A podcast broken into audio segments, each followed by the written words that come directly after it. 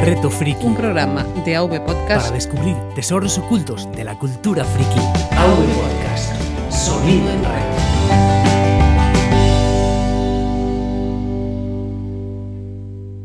Buenas y bienvenidos a Reto Friki, segundo episodio de esta segunda temporada.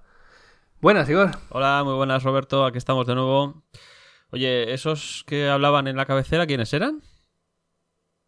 Pues esos de la cabecera es que tenemos noticias. Y es que a partir de este programa formamos parte de la red AV Podcast. Seguramente la sintonía de entrada os había dado ya alguna pista. Pero bueno, así es. Espero que de esta forma mmm, podamos llegar a más gente y más gente se pueda unir a nuestros retos. Bueno, está bien, es interesante. Eh, unirse a una red de podcasting. eh, bueno, no sé, es una buena idea, creo yo. Sí, eh, además, obviamente, hemos dado un salto de calidad ya solo con esa cabecera, también locutada por José Escolar y por, y por Margot. Ma- Ma- Margot, Margot, la del recuento, la que saca todos los errores en. Uf, uf. La que nos va a sacar todos los errores. Ya, ya no me parece tan buena idea esto, ¿eh? Y José Escolar, la voz del podcasting. Los dos, unos eh, podcasts muy recomendables. Eh, aunque no estuviéramos en, en la red, lo seguiría recomendando. Bueno, pero ahora que estamos en la red, ya no pueden echarnos, ¿no? aunque vean luego que nuestros programas son lo que son. No, no te creas, ¿eh? Pero bueno, vamos a, vamos a ver qué sale. No creo que sepan lo que les ha caído encima. ¿No has jugado a Portal? Tienes que jugarlo. ¿No has visto Coherence? Tienes que verla. ¿No has visto Jake Robot? Tienes que verla. ¿No has visto Man from Earth? Tienes que verla. ¿No has visto nunca una sesión de preguntas y respuestas de Kevin Smith? Tienes que ver una. ¿No has visto The Expanse? Tienes que verla. Reto Friki. Tienes que escuchar este podcast. Y bueno, ya se empiezan a notar los efectos de la unión en AV Podcast, ¿no? La fama y el dinero, los laureles empiezan a caer del cielo. Eh, bu- bueno, eso no, pero se nos pegan las malas costumbres del amado líder y nos empezamos a expandir por otros podcasts. Y en este caso es Igor el que se ha colado en el podcast más excelso de la, de la podcastfera española, Marvelous. ¿Verdad, Igor? Pues sí, sí. La verdad es que el señor Cabrera salió de Marvelous en dirección a la Comic Con en Madrid y se dejó la puerta abierta y aprovechando que no estaba nadie vigilando, pues me colé. Me colé y he participado en Marvelous este último fin de semana junto con Borjo. Eh, el señor Parra nos pidió un grito desesperado de ayuda a la gente que está en el canal de Telegram, a ver si alguien quería participar en un Marvelous con invitado para poder grabar y así no tener esta semana sin, sin programa. Y rápidamente, pues ahí he saltado a cubrir más o menos como hemos podido el hueco del señor Cabrera y ha quedado un programa bastante interesante. Sí, yo, yo lo he escuchado y, y me ha gustado mucho. Los, mm, los eh, cómics que habéis eh, recomendado me han parecido muy interesantes. Eh, El que has recomendado tú espero que no acabe siendo un reto porque parecía bastante largo. Bueno, es Alpha Flight, es el que yo he recomendado, concretamente la etapa de John Byrne. Y, y sí, es, es bastante largo, sí, son como 32 números contando los especiales y, y demás.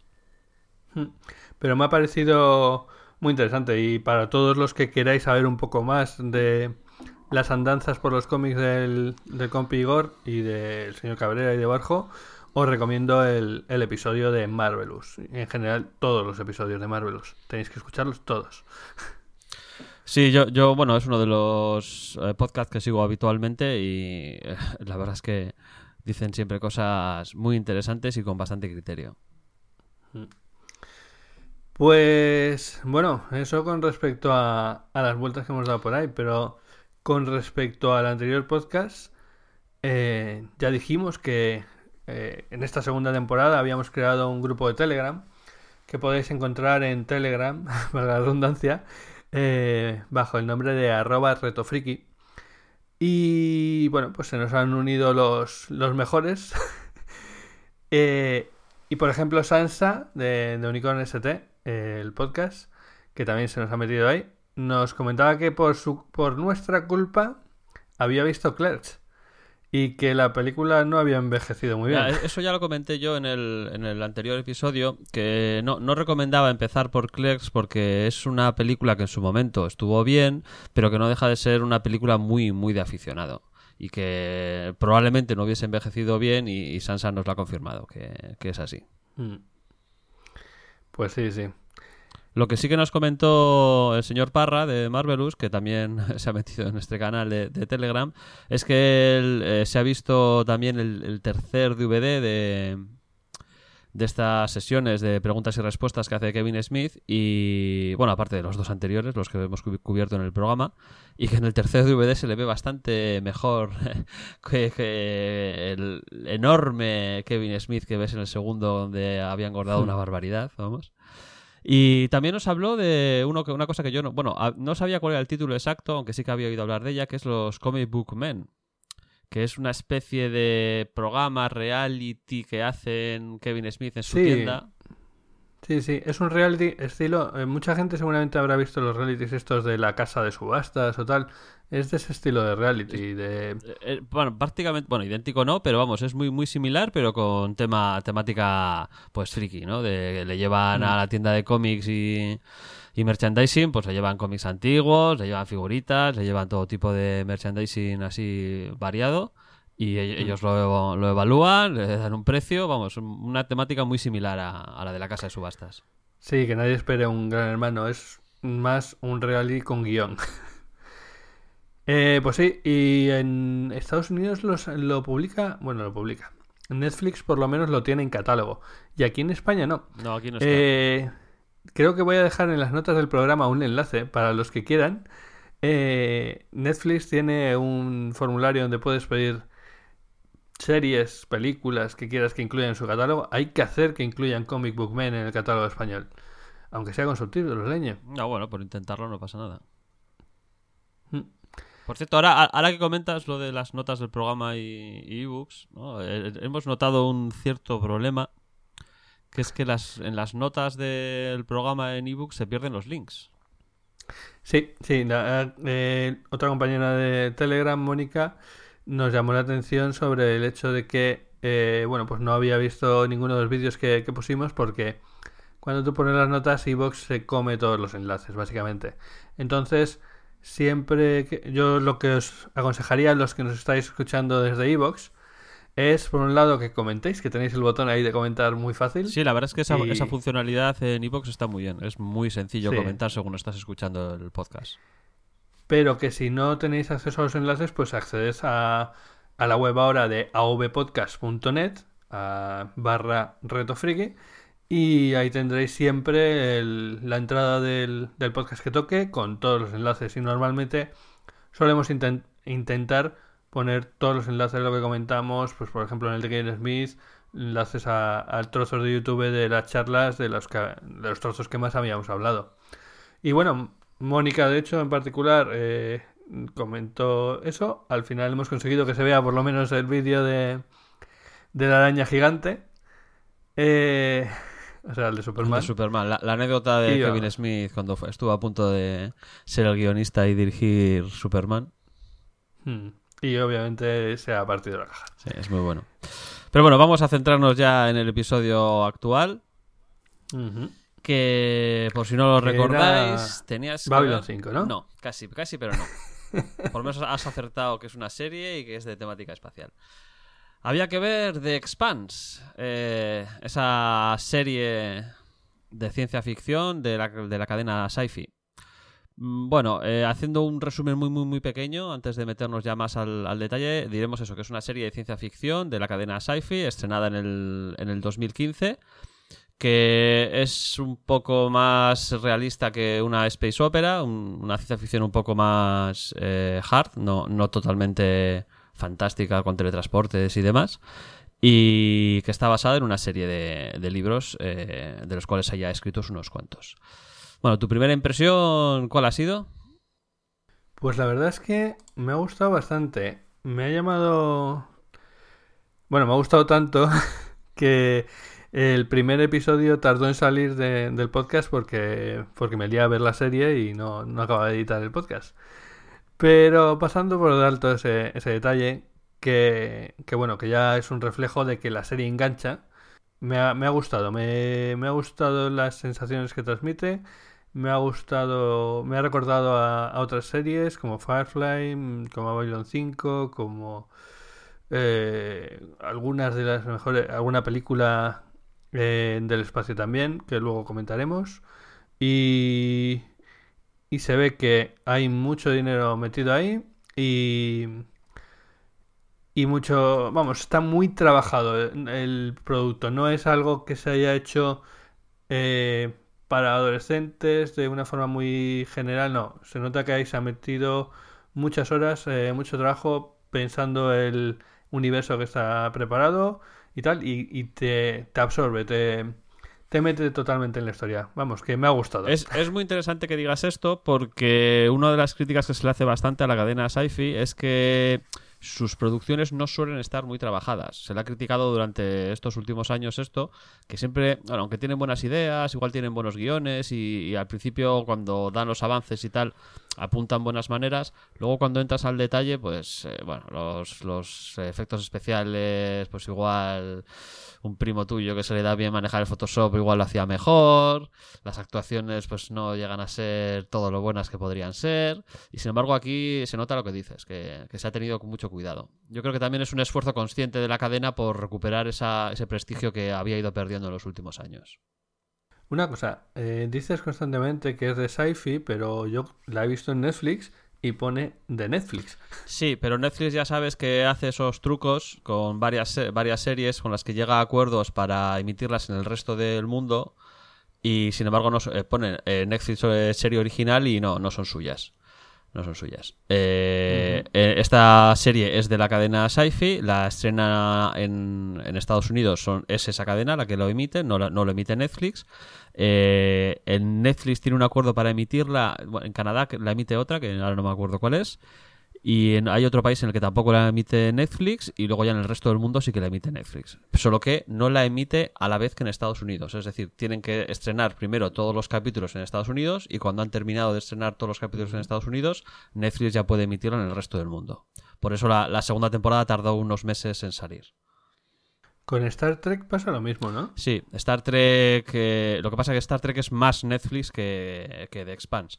Porque Star Trek Netflix puso, creo que era el 50% del presupuesto, una cosa así. Y entonces, eh, según emiten. Van estrenando, sí. sí, según emiten el capítulo en Estados Unidos, en el caso de, de The Expanse, tienen que esperar hasta que emitan toda la temporada. Una vez que han emitido toda la temporada es cuando la emite Netflix. Y en el caso de de Discovery, la de Star Trek, eh, simplemente según emiten el capítulo por su cadena original, eh, eh, Netflix ya lo puede emitir inmediatamente. O sea que una, una hora después ya está disponible. Bueno, o sea que el Ministerio del Tiempo en el resto del mundo va a ser una serie de Netflix. Sí, pero, proba- probablemente sí, le pondrán el mismo cartelito. Correcto. Bueno, eh, no, no, no, no lo hemos comentado, pero en este caso, igual que cuando hemos ha- ha tratado de libros y películas que sí que tienen parte de historia, eh, vamos a hacer una sección sin spoilers, donde entraremos a detalles pues, de la producción, de lo que nos ha gustado, eh, antecedentes, actores y demás, y luego ya entraremos un análisis de la historia un poco por encima, y luego ya haremos una parte con spoilers durante en la que destriparemos sin piedad eh, todo lo que hay en la historia y algo más. Sí, o sea que eh, avisados quedáis. No podéis pasar. Si no lo habéis visto. Eso es.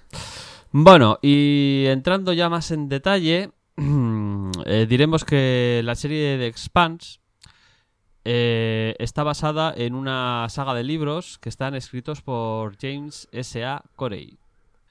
Que curiosamente no es una persona, sino que son dos, porque James S.A. Corey no es más que el seudónimo de Daniel Abraham y T. Frank. De momento. Eso, eso me dejó la cabeza loca. Eh, ¿Son ellos mismos los que han hecho la adaptación a, a televisión o...? No, eh, la adaptación a la televisión la han hecho eh, Mark Fergus y Hawk Osby. Que si no suenan de nada, os diré que son de los de la película Hijos de los Hombres. Muy recomendable, si no lo habéis visto. Película. Sí, sí, muy recomendable. Y el primer Iron Man. Eh, vamos, que. También muy buena película. Exactamente, entonces son unas personas que saben lo que hacen, que tienen unos antecedentes buenos y se nota su toque en, en esta serie sin ninguna duda, vamos. Eh, con respecto a los libros, de momento hay publicados seis. El tercero sale dentro de dos semanas, en teoría. eh, en- a mediados de. Bueno, o- sí, eso es a 6 de diciembre, creo que estaba planificado, si no se retrasa. Así que en dos, tres semanas eh, saldrá publicado. O sea que en, en cuatro semanas lo tienes leído. Bueno, sí. Eso ya luego, luego lo haremos más en detalle. Y se supone que luego saldrán otros dos más. Eh, llevan varios años sacando uno, a- uno al año. Empezaron a publicarlos en el 2011 y han publicado otro en el 2012, 13, 14, 15, 16. El de 17 sale ahora y se supone que saldrá el del 18 y el del 19. Eso con respecto... ¿Están. O sea, son, son libros. ¿Están en castellano o.? En castellano están los dos primeros. Mm. Vale, vale. Bueno, y luego ya hablando un poquito de, de Expanse, vamos a hablar de qué va esto exactamente. Pues esto es un futuro más o menos a unos 250, 300 años desde nuestra época. Eh, no estamos hablando de un futuro en el cual hay rayos láser, naves que viajan más allá del sistema solar y todo tipo de cosas, sino que hablamos de una ciencia eh, muy razonable para la que tenemos ahora mismo. Estamos hablando de naves que viajan muy rápido, pero no más rápido que la luz. Eh, las, armas las armas que usan son misiles, torpedos, cañones de riel. Eso, eso me ha molado mucho. O sea, hay alguna escena de batalla en la serie, de batalla entre naves, y es eh, el hecho de no ver eh, rayos más allá de Orión, eh, el hecho de no ver rayos láser y ver realmente, pues al final son ametralladoras muy potentes, ¿no? Sí, los cañones de riel. Los cañones de así a, a grandes rasgos son un tubo enorme en el cual dispara un proyectil que va acelerado por, por imanes. Esto es una tecnología que existe hoy en día, solo que está en pañales y prácticamente no lo usamos para nada, pero es una tecnología absolutamente real. Entonces Mm. es, es algo que, que, vamos, te- lo compras totalmente cuando lo ves en, aquí en la serie. Totalmente, y además cuando ves cómo, cómo dejan las naves, ¿no? Es que las dejan co- como coladores. Es impresionante. Sí. Y bueno, digamos que la situación política es que la humanidad se ha expandido por el sistema solar. Marte se ha independizado de la Tierra, es una potencia en sí misma. Eh, cuando empieza la serie hace ya más de 100 años que, que Marte es, es una potencia independiente. La Tierra está unificada en un, en un único estado, una sola bandera, la de las Naciones Unidas. Y además de estos dos grandes poderes, que serían Marte y las Naciones Unidas, que es la, la unión de todas las naciones, más la Luna, que forma parte de- del estado de la Tierra, eh, hay numerosas estaciones y pequeñas colonias por todo el sistema. ¿vale? Eh, hay estaciones en, en algunos de los grandes planetoides, como Ceres, Ganímedes, eh, y luego un montón de pequeñas estaciones, sobre todo en el cinturón de asteroides. ¿vale? El, el cinturón de asteroides podríamos decir que se usa eh, en el mismo plan en el que se usaba en la época medieval, pues África, Asia y demás. Es una fuente de recursos de- para, para las dos grandes potencias. Hmm. Y los Belters, que son los habitantes de- del cinturón, eh, no son ni marcianos ni terrestres. Llevan varias generaciones Ahí te ha salido como una canción, ¿eh? Sí. Bueno, llevan varias generaciones viviendo en, baja gravedad y, los cuerpos ya se están adaptando. Eh, tienen diferencias físicas con respecto a, a los inners, a los interiores, los habitantes de la Tierra y de Marte. Eso está muy chulo. O sea, eh, porque además han escogido actores que son así como muy muy, muy alargados. Sí, son- muy delgada, muy Lo, lo que les pasa sobre todo es eso, que sus huesos se han estirado, son más ligeros y son más altos y, y más delgados.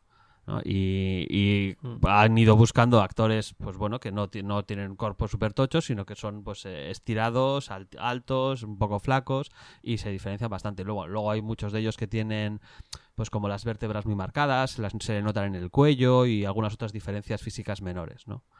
Habrá, entiendo que habrá cosas que están exageradas por maquillaje Sí, o sí, lo que sea, sí, pero, pero que está muy bien. Me, me- me llamó la atención porque además en un entorno en el que no hay no hay extraterrestres, es todo humanidad. Bueno, en cierta manera, ¿vale? Todos vienen del mismo tronco, por lo menos. Sí. Eh, pues no hay la variedad que hay en otras series de ciencia ficción que empiezan a aparecer gente con la con dos cabezas y o Sí. con Eh, miembros extraños. Por eso digo que es una, una ciencia ficción pura y hard de la clásica, al estilo de, de Clark, Arthur C. Clarke mismamente. No, no estamos hablando de una space opera como Star Wars, ni mucho menos, sino que estamos hablando de una ciencia ficción como podría ser eh, Cita con Rama o, o- o cosas Mm. así, ¿no? Sí, sí, exacto. No, no es un Star Trek para hacernos una idea. No, ¿no? no. Entonces, bueno, cuando se inicia la serie, eh, hay una situación de guerra fría entre Marte, que es una potencia militar emergente, moderna, disciplinada y con toda la sociedad muy unida en un único objetivo, que es convertir Marte en un planeta habitable. Porque Marte en este momento eh, lo que es es un conjunto de ciudades eh, cubiertas por cúpulas, que es lo que les permite sobrevivir en Marte. Y están haciendo un esfuerzo enorme para terraformar el planeta y transformarlo en un, en un Edén. ¿no? de, hecho, eh, tuvieron una guerra con la Tierra, o casi una guerra con varios combates, que no llegó a ser una guerra abierta, pero sí que hubo muchas bajas y, y demás. eh, en algún momento de esos 100 años, cuando fue la independencia, y eso les hizo cambiar sus planes de terraformación del planeta y demás para orientarnos más hacia un estilo militar. Entonces esa- la potencia que existe ahora mismo es absolutamente orientada hacia la vamos, el militarismo, con todos muy concienciados de que el destino de Marte es ser la gran potencia del sistema solar y demás. Tampoco se centra mucho en la parte de, de Marte, en el sentido de eh, no hay no, no hay grandes trozos de la serie que transcurran en Marte. De hecho, No, apenas. no, aún, aún no, aún no hemos visto más que un, un atisbo. sí. Mm, Pero sí dejan ver que hay una sociedad como muy estratificada, en, separada eso, lo que tú decías, pues por un lado los, los militares y por otro lado pues el resto de la sociedad. Y los militares tienen mucha importancia en ese... Sí. Y en contraposición a Marte se encuentran las Naciones Unidas, la vieja Tierra, algo decadente, tecnológicamente un poco por detrás de los marcianos, pero claro, con 20.000 millones de habitantes cualquiera les dice algo. Eh, Estamos hablando de eh, que ellos son la humanidad, eh, los demás son pequeñas colonias. Incluso Marte, no, no me acuerdo la cifra exacta de habitantes que dicen, pero creo que estaba en 400 millones o una cosa así, o 300 y pico millones de habitantes, me parece que comentan en algún momento. Hombre, al fin y al cabo tienen un hándicap muy importante. Sí, todos viven debajo de cúpulas. Y claro, eso es una vulnerabilidad enorme en una posible guerra. O sea, dos bombazos a las cúpulas y se acabó. Entonces, bueno, eh, esta situación de Guerra Fría es muy interesante. Y, y es lo, bueno, un poco lo que va a ir moviendo la, la historia, ¿no? La, la historia. No sé eh, si se puede hacer un paralelismo con, con la Tierra, con eh, Europa, sería la, la vieja Tierra y Estados Unidos en Marte. Sin, mejor. ninguna duda. Sin ninguna duda. Es uno de los paralelismos que se pueden hacer, vamos, con los ojos cerrados.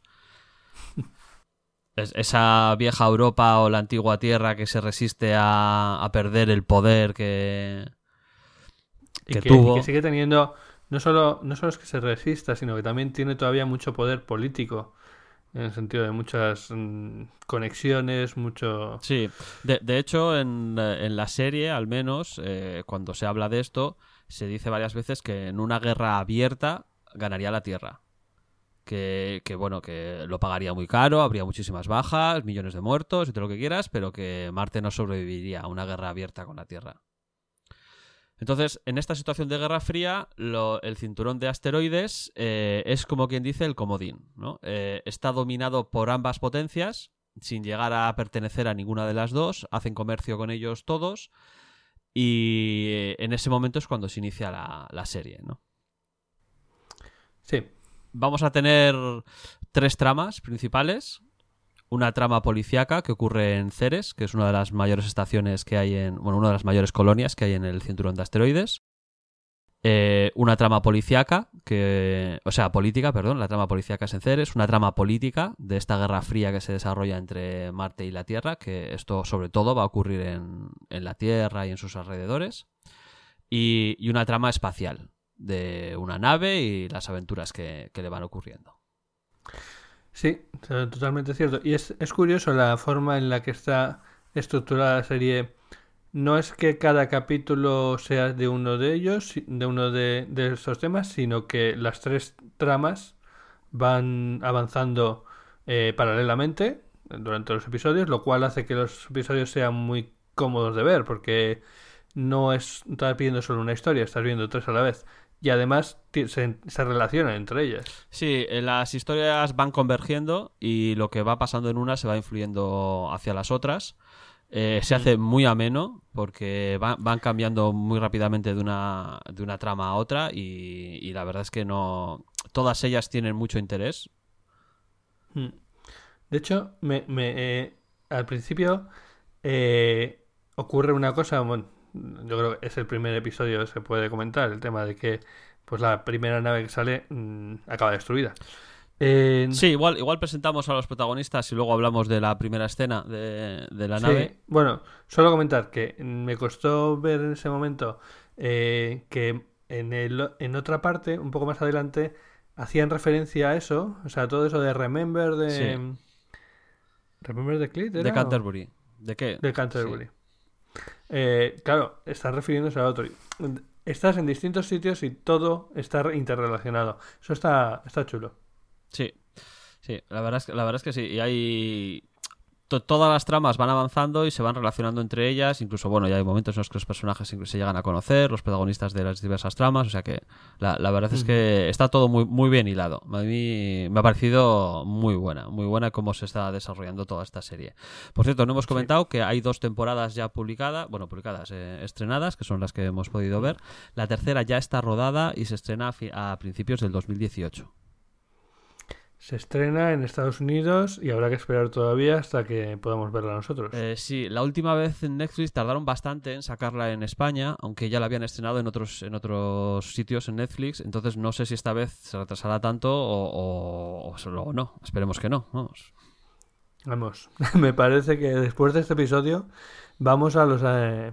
A las oficinas de Netflix, a obligarles a que lo pongan. Sí, sí, hay que, hay que presionarles porque la verdad es que es una serie que a mí me, me, me está encantando. Bueno, vamos a hablar de los protagonistas. Vamos a hablar de los protagonistas. Eh, hay que decir que los protagonistas van cambiando a lo largo de, de estas dos temporadas. Uh, empiezan algunos, luego, pues bueno, van cambiando. Hay alguna baja. Eso está bien. Eh, o sea, en el sentido de no das a ningún personaje por, por sentado. Por lo menos yo, yo me sentía un poco así. No es Juego de Tronos, no, no cae uno por el episodio. Pero, pero está bien esa sensación de a lo mejor de esta no sale. Sí, sí, porque bueno, hay personajes que te parece al principio que no, este es uno claro de los protagonistas y que la palma en el segundo o tercer episodio y luego más adelante pues hay otras bajas, entonces dices, va, pues de acuerdo, no, no tienen todos el, la carta para salir de la cárcel, ¿no? Decir, no, no, yo soy el prota, yo no puedo morir. Mm, pues eh, cuidado, que eso igual no es cierto. Uh -huh. Pero bueno, algunos personajes principales en esta primera temporada y, y que claramente llevan la, el peso de la trama, ¿no? Son eh, el detective Miller, Josephus Miller, uh -huh. agente de policía en Ceres, que está interpretado por el actor Thomas Jane. Mm. Bueno, que todo el mundo le llama Miller, si no me acuerdo mal, ¿no? Sí, sí, Miller, ese, ese es su nombre. Mm.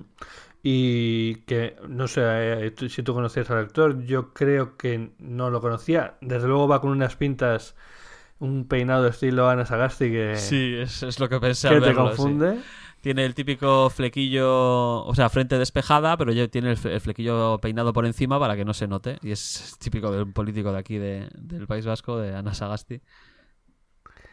Pero, pero me, mí me sorprendió mucho como actor, vamos, eh, me parece que hace una interpretación muy buena. Sí, el, eh, de todos los actores que estaban participando, solamente hay dos que sean relativamente famosos y que tienen una, una carrera más o menos extensa. Este es uno de ellos. Eh, Thomas Jane ya fue protagonista de una serie propia que eh, no sé si alguno la habrá visto, pero bueno, se llama Jung que es un, es un profesor de historia que se arruina y decide ganarse la vida gracias al extraordinario tamaño de su instrumento.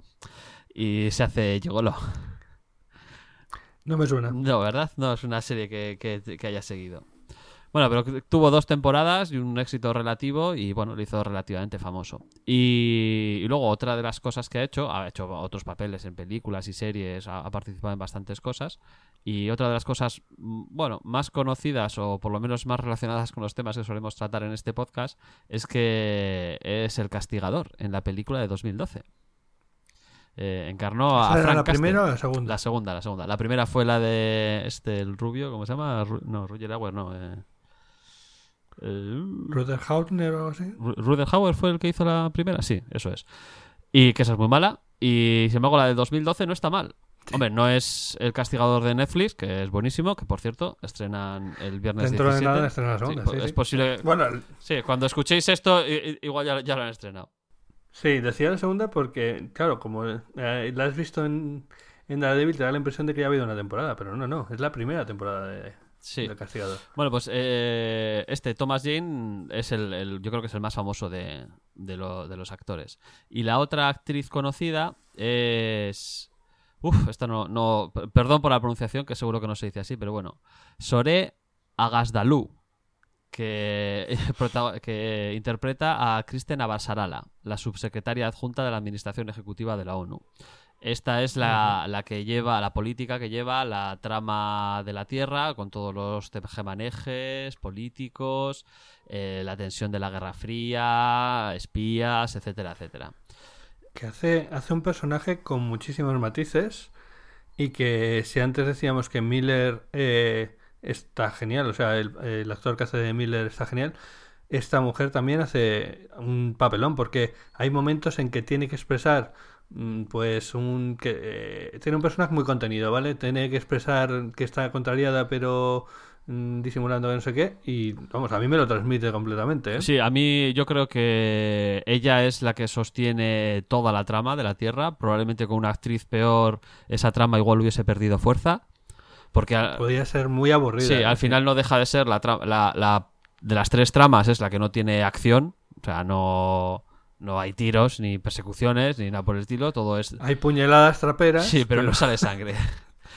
no sabes. Entonces eh, ella lo hace muy bien, la verdad es que muy muy bien y, y yo creo que la trama de la Tierra gana mucha fuerza gracias a, a su interpretación. Eh, esta también tiene una carrera bastante extensa y en cosas relacionadas con este mundillo nuestro, pues ha participado en X-Men eh, The Last Stand, creo que lo tradujeron como la última decisión, la, la tercera, que bueno, no... Olvidable. eso No, esa no vamos a hablar de esa película. Y, y también participó en Star Trek Beyond. Entonces, eh, tiene una carrera con bastantes películas y participaciones en series y, y muchas cosas. Y la verdad es que se le notan las tablas porque lo hace, lo hace estupendamente. vamos. Y luego, como el tercer protagonista más claro, eh, luego hay otros de los que va- a- ahora hablamos, pero bueno, los, los tres protagonistas serían Miller, Abasarala y Jim Holden. Que James Jim Holden, que es el, el actor Steven Strait. Que a mí no me sonaba y yo creo que no tiene mucha carrera este hombre.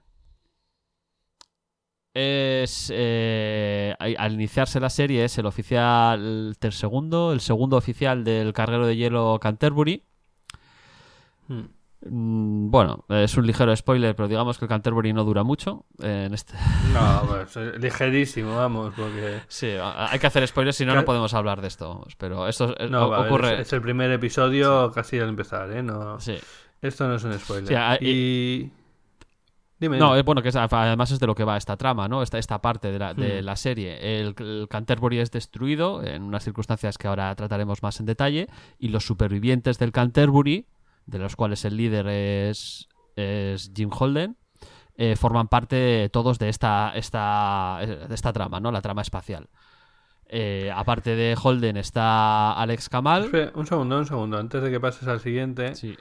con Jin, no sé tú qué, qué opinión tienes. Eh, o sea, a mí me gusta, pero no es, no es tan buen actor como los otros dos. No, no, no, no lo es, ¿vale? no lo es. Eh, vale, es mm, funcional, está bien, pero no, no transmite tanto como los otros. No, no lo transmite y es una pena porque su personaje tiene muchísimos matices. Probablemente sea el, el personaje con un trasfondo más trabajado de los tres. O sea, de Abasarala al final sabemos muy pocas cosas, nos van dejan- dejando caer detalles, que su hijo murió en unas circunstancias un poco así, eh, las- la relación que tiene con el marido, bueno, nos van dejando caer alguna cosa, pero no mucho. De Miller nos cuentan muy poca cosa, muy muy poco, y sin embargo de Holden entran mucho más al detalle. En realidad, si tuviésemos que escoger un único protagonista, tendría que ser Holden, el protagonista de la serie, por todo el trasfondo que le dan, pues parece el protagonista principal. Y sin embargo, pues desgraciadamente el actor no, no es tan bueno como los otros dos. Básicamente, sabes que es el personaje principal por eso, por el trasfondo, porque te dicen que la han preparado toda la vida básicamente para ser un mega líder, pero cuando le ves funcionando, pues bueno, vale. Yo, yo, yo diría que es el, el líder que no quiso serlo. Porque, bueno, vamos aprendiendo que eso, que él se le ha criado toda la vida para ser un líder y tal, y sin embargo, él en un momento determinado, pues dijo que no, que pasó de todo esto y se fue a, a trabajar tranquilamente en un carguero de hielo fuera de responsabilidades. Y de hecho, no quiere ni que le. Es verdad, es el segundo oficial, al que me acuerdo, porque el capitán. Y no quieres. Eso es, en la primera escena el capitán le ofrece subirle a, a primer, a primer oficial, y le dice que no, que, que está muy cómodo como segundo oficial. No necesitas ascender más en la cadena, vamos. Bueno, y luego los otros tres. eh, los otros tres supervivientes del Canterbury que le acompañan a Holden en, en estas aventuras son Alex Kamal, que es el piloto, interpretado por Cas Ambar, que eh, este hombre es indio, si no me equivoco, de tez morena. Eh, no sé si es indio o es eh, iraní. Mm, puede ser, bueno. Sí, Es que me Ira- de suena Irán, que... sí. Me suena que él y... Bueno, Abasarala. Soren, sí. Yo la llamo por- eh. porque es más sencillo que. Soren Agdalu, pero bueno. vale, vale, sí. Sí, sí, pues me suena, me suena. Pero bueno, sigue, sigue. Sí, bueno, y luego tenemos eh, a Naomi Nagata, que es la ingeniera del Canterbury, interpretada por la actriz Dominique Tipper, y a Amos Barton, que es el mecánico. El mecánico eh, y, digamos, el, el matón. Brutote eh, y demás. Es el... ¡Pip! Amo. O sea, es eh, buenísimo. Tiene un personaje, el típico personaje estilo Schwarzenegger, estilo eh, Stallone, que no necesita que no necesita tener muchos matices, no tiene matices. Eh, Ojo, ojo, pero eh, que no tiene matices al pero- inicio, pero luego te van presentando una serie de cosas de su vida, tal, no sé qué, y, y- Sí, y sí, va- sí, y sí, el personaje gana muchísimo trasfondo, ¿eh? O sea, O sea, a mí, a mí, a mí me tiene enganchado, sí. Y eh, es un personaje, pues eso, lo que tú dices, parece que es el típico matón que simplemente sabe pelear, pero no, eh, tiene más por detrás. Sí, sí, tiene, tiene un trasfondo y un desarrollo del personaje que a mí la verdad es que me ha sorprendido. Yo diría de todos es el, el que más me ha sorprendido, vamos. Bueno, luego tenemos la aparición especial de Julie Mao, que bueno, es eh, una mujer que- a la que Miller está buscando, es el, esa es la trama policíaca. eh, En realidad es el, ¿cómo se dice? Eh, el objetivo de toda la temporada, casi Sí, básicamente. sí, sí. Eh, y, y un poquito es el. ¿Cómo se dice? La cosa esta que parece que tiene mucha importancia, pero en realidad no vale para nada, como. No sé si te refieres a un mamu- Eso, MacGuffin. eso, MacGuffin. No llega a ser un MacGuffin, pero prácticamente. Ya, hay un momento que parece como que todo va a estar alrededor de ella y hay un momento que de repente surge algo mucho más importante. Sí. Eh, Amos Barton, por cierto, está interpretado por el actor Wes Chatham y Julie. Mao está interpretado por Florence Fabre. Todos ellos, como podéis oír, son súper conocidos y han participado en montones de cosas. No, tienen, bueno, tienen sus papelillos y demás en alguna cosita, pero excepto Thomas Jane y Sore, no, no- los demás no, son- no son muy conocidos. De todas formas, eh, a mí me falta un, un protagonista aquí. Ah, No sé si sabes a quién sí, sí, pero bueno, sí, dilo tú, sí, sí. Pero tienes toda la razón. A Rocinante, Sí. claramente. Rocinante, Rocinante, el protagonista de una buena parte de, de la serie y de las tramas es la nave. Mm. La nave en la que finalmente acaban escapando Holden y su tripulación. Mm. Eh, es curioso, o sea, al final la, eh, consiguen esta nave de una forma bastante casual, si no recuerdo mal. ¿No? Sí, Porque- sí, sí, vamos, de una manera muy, muy, muy Ujú. casual y que al final se quedan con ella y... y- Y que es una, es una nave que es un... eh, un- una nave de guerra, vamos, potente. Sí, una cañonera marciana de las más modernas. Mm. Eh, y me recuerda mucho la relación que, que establece el personaje de, de Alex Kamal, el piloto, eh, con la nave, pues a la relación que tienen, por ejemplo, en Firefly, con precisamente Fire- Firefly, eh, El piloto. con la Serenity. Es verdad, además que le habla y tal, igual que hace Alex aquí. Es verdad. Mira, no, mira, de, de eso Sí. no me había dado cuenta. Sí, sí. Se ve más en la segunda temporada, pero sí, eh, al final es un personaje más de la serie. Además, mucho de la temporada transcurre, mu- mucho de la temporada no, pero mucho del tiempo transcurre ahí en, en la nave, en esa parte de, de la narración. Y Estamos en la parte sin sí, spoilers, eh, cuidado. Sí, sí, sí, sí. lo tengo, lo tengo. Eh, pero lo que decía, ¿no? Que, que al final sientes, cuando le hacen daño a la nave, sientes que te están haciendo daño a ti y, y te preocupa lo que pase con la nave. O sea, no entenderías a esa gente sin esa nave. Sí. Por cierto, nombres en castellano, eh, tanto el nombre de la nave, Rocinante, como en varias partes de, Sí, de hay, la serie. No hay sé una, si tiene alguna razón. hay o- una cosa que no hemos comentado, que es que eh, como parte del trasfondo de, de la serie y también de los libros, eso, eso también viene de los libros, eh, los Belters, los de los habitantes del cinturón de asteroides, a- aparte de los cambios físicos, también han Los desarrollado... cinturonianos. Cinturonianos, es como lo han puesto en castellano, en serio. No, no, Ah. no, no. me puse. Bueno, tú la has visto en versión original, yo la he visto en versión original. Eh, me puse un episodio en versión doblada por, por decir que lo había oído. Eh, Belter en castellano se traduce como Belter. Ah, vale. Pues estupendo. Eh, bueno, el, Bueno, el- perdona. el caso es que han, han desarrollado un idioma propio. Y Mm. este idioma, pues bueno, han cogido palabras un poco de, de bastantes idiomas distintos y muchos de ellos son, son en castellano. Muchas de las palabras que han cogido son en castellano. Sí, eh, bueno, en realidad a mí el tema del idioma me, encantó. Me recordó a, al Interlingua de Blade Runner, porque en realidad es de lo que se trata. Es una lengua criolla que llaman, que por lo visto es cuando coges varios idiomas y surge un nuevo idioma de, de la unión de todos ellos, ¿vale? De hecho, tiene nombres. Eh, se llama Belter, Belter Creol, Lambelta, creo que se, dice en, en el idioma de ellos. Eh, pero bueno, el caso es, es que eh, hablábamos antes de que en esta serie se nota que se ha metido dinero, se ha metido pasta, se ha metido tiempo y dedicación. Y este es uno de los casos.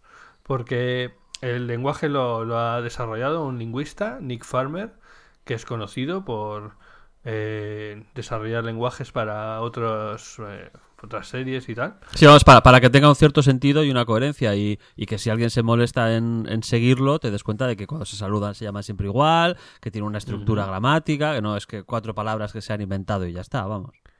Tiene una estructura, las palabras se forman de segunda forma. Eh, las palabras tienen un origen. Por ejemplo, una cosa que le llaman a, a Miller eh, muy al principio es Walwala.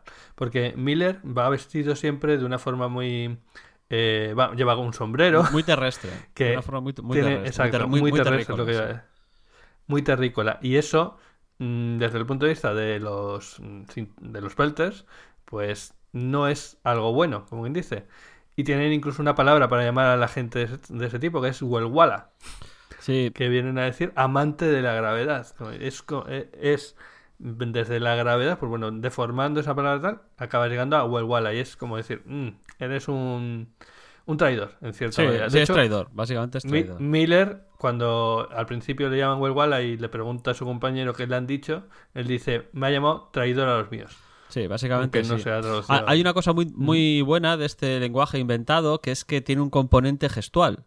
Es decir, aparte de las palabras, la- Sí. la- cómo mueves las manos, las cosas que dices, tiene, tiene mucha importancia. Y esto, aunque no se explica en la serie, sí que lo explican en los libros, es sobre todo porque esos gestos están hechos para poder verlos desde los trajes de vacío que muchas veces llevan los, los habitantes del Claro. cinturón.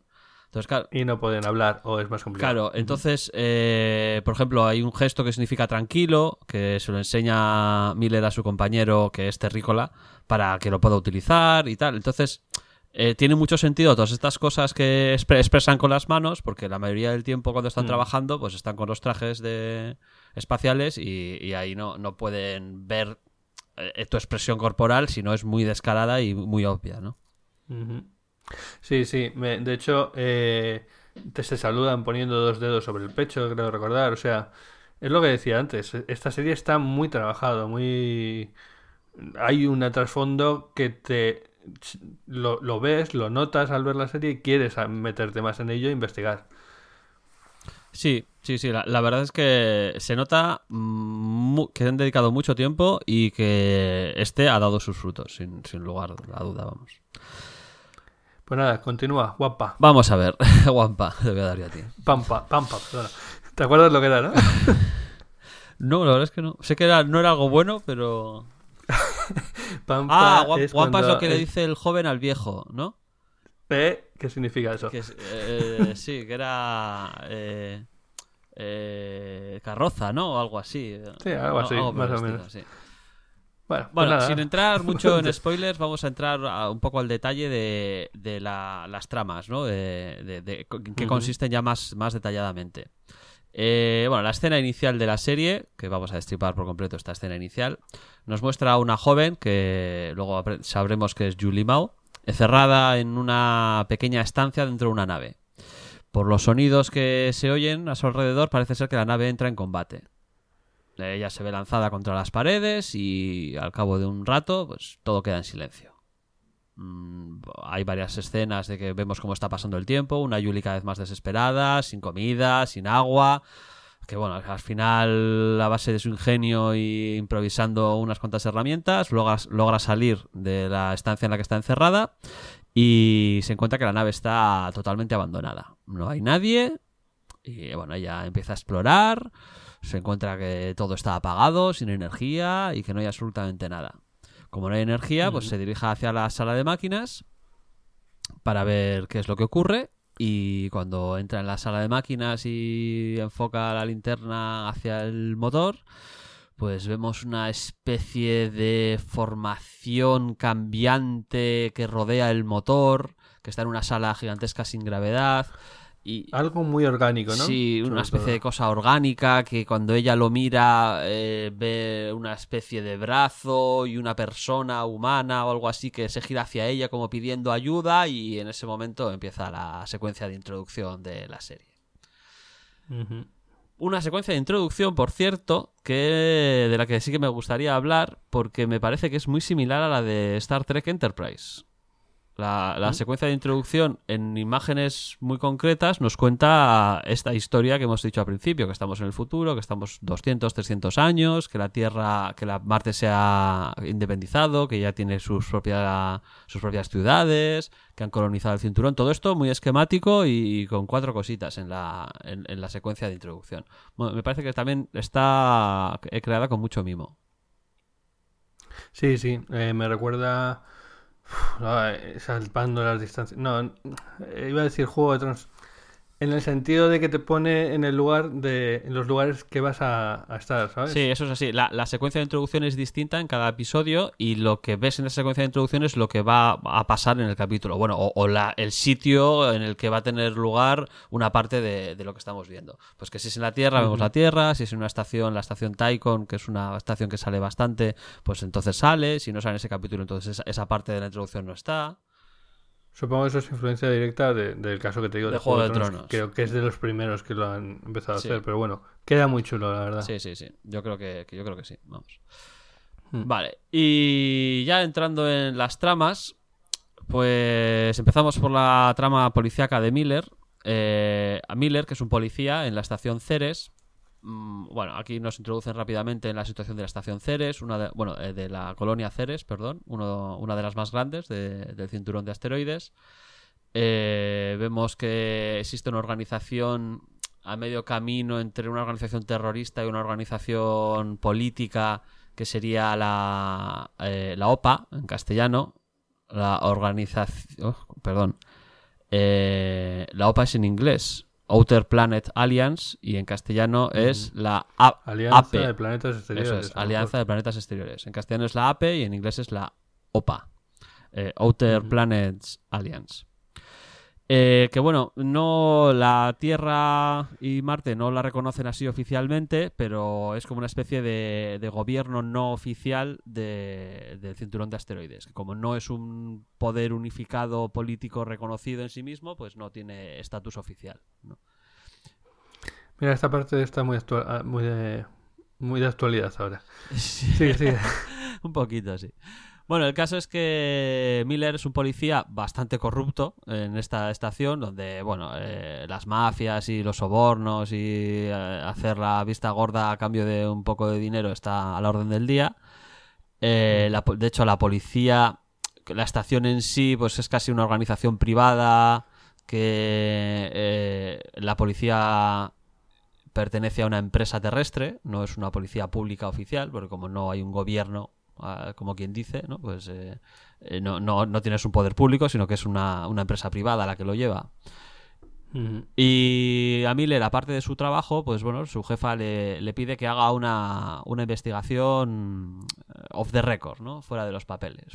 Como fuera de la- los cauces oficiales, le pide que, que investigue la desaparición de, de Julie Mao, que por los datos que le da eh, es una niña rica rebelde, eh, de una familia de mucho dinero y muy poderosa políticamente en la Tierra y que bueno pues parece que se ha fugado de casa y se ha ido a- aquí al cinturón de asteroides a, vivir pues en rebeldía y, a apoyar la independencia de- del cinturón de asteroides y demás la, la típica niña rebelde rica que, que decide unirse a, en este caso a, a esta causa pero que podía haber sido cualquier otra ¿no? y sus padres como no les hace ni pizca de gracia pues han puesto dinero encima de la mesa y básicamente lo que quieren es que Miller la busque, la secuestre y la lleve de vuelta a casa. Sí, básicamente es lo que tú has dicho. Eh, esta investigación, bueno, irá avanzando y me parece que está muy bien llevada. Nos hace ir conociendo a Julie poco a poco. Vamos conociendo sus motivaciones, qué es lo que le ha movido a, a rebelarse. Eh, que no es esa niña rica que ha escogido esto y ya está como podía haber escogido cualquier cosa, sino que realmente lo cree. Entonces, mm, me parece que está muy bien y además esto es mérito de, de, de los de la serie, vamos, es mérito de, de los de, de la, de la serie porque esta trama en el libro es bastante peor que en la serie. La investigación es, es mucho más detallada y mucho más interesante en la serie que en el libro. Yo creo que le debe mucho también al, al actor, ¿eh? Sí, bueno, el actor es, está, lo hace muy bien. Lo hace muy, muy, muy Mm. bien. Sí, pero además mm, transmite muy bien que se está quedando pillado del tema y como, bueno, pues eso, eh, que se empieza a obsesionar, empieza, se va al apartamento de ella. bueno. Eh, to- to- todo eso está muy bien llevado, porque al mismo tiempo que la va conociendo Miller y la va investigando, la vamos conociendo nosotros y vamos viendo cómo eh, para Miller pasa de ser un caso más a algo que le mueve personalmente y que llega a un punto en el que desarrolla unos sentimientos hacia una persona que nunca ha conocido, pero que en realidad conoce, porque ha investigado tanto sobre ella que, que la conoce casi de una manera íntima, ¿no? Y, y no puede evitar, pues, eh, bueno, pues prácticamente enamorarse de ella, ¿no? O tener un- unos sentimientos bastante fuertes. Pues sí. En- esa sería la trama policíaca, Sí, ¿no? sería el tema de policía que tampoco vamos a entrar en muchos más detalles en esta parte, porque si no ya estaríamos, estaríamos, Bastante, eh, sí, entrado. estaríamos desvelando cosas que ya pasan bastante avanzada la temporada, ¿no?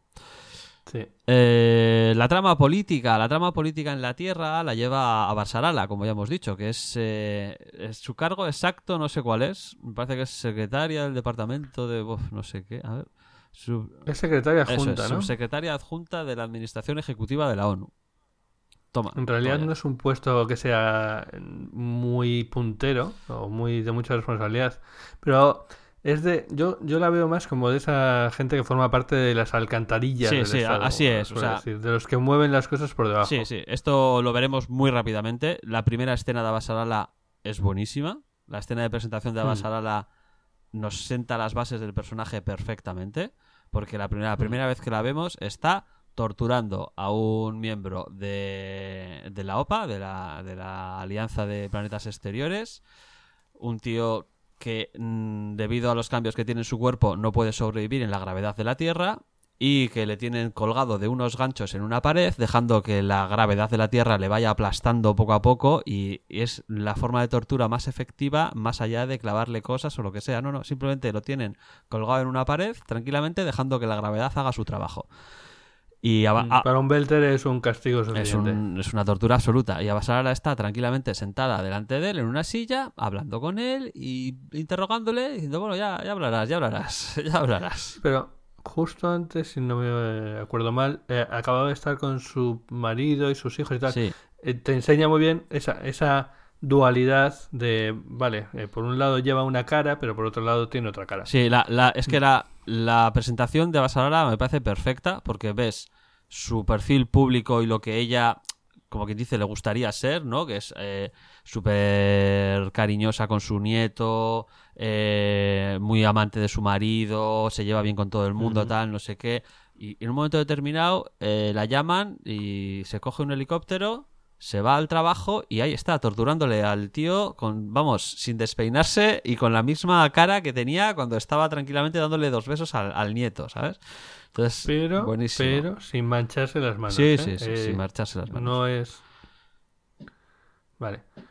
Pues sí, sí, sí, sí, totalmente. Y lo que decíamos antes, esta trama tenía el peligro de ser un, un rollo, pero eh, está lo suficientemente bien llevada y con la suficiente explicación, las suficientes vueltas del tiempo justo para que no cargue, eh, el- eh, no pare el avance de la serie. Sí, eh, yo creo que es la trama que más, más riesgo tenía de, de no funcionar.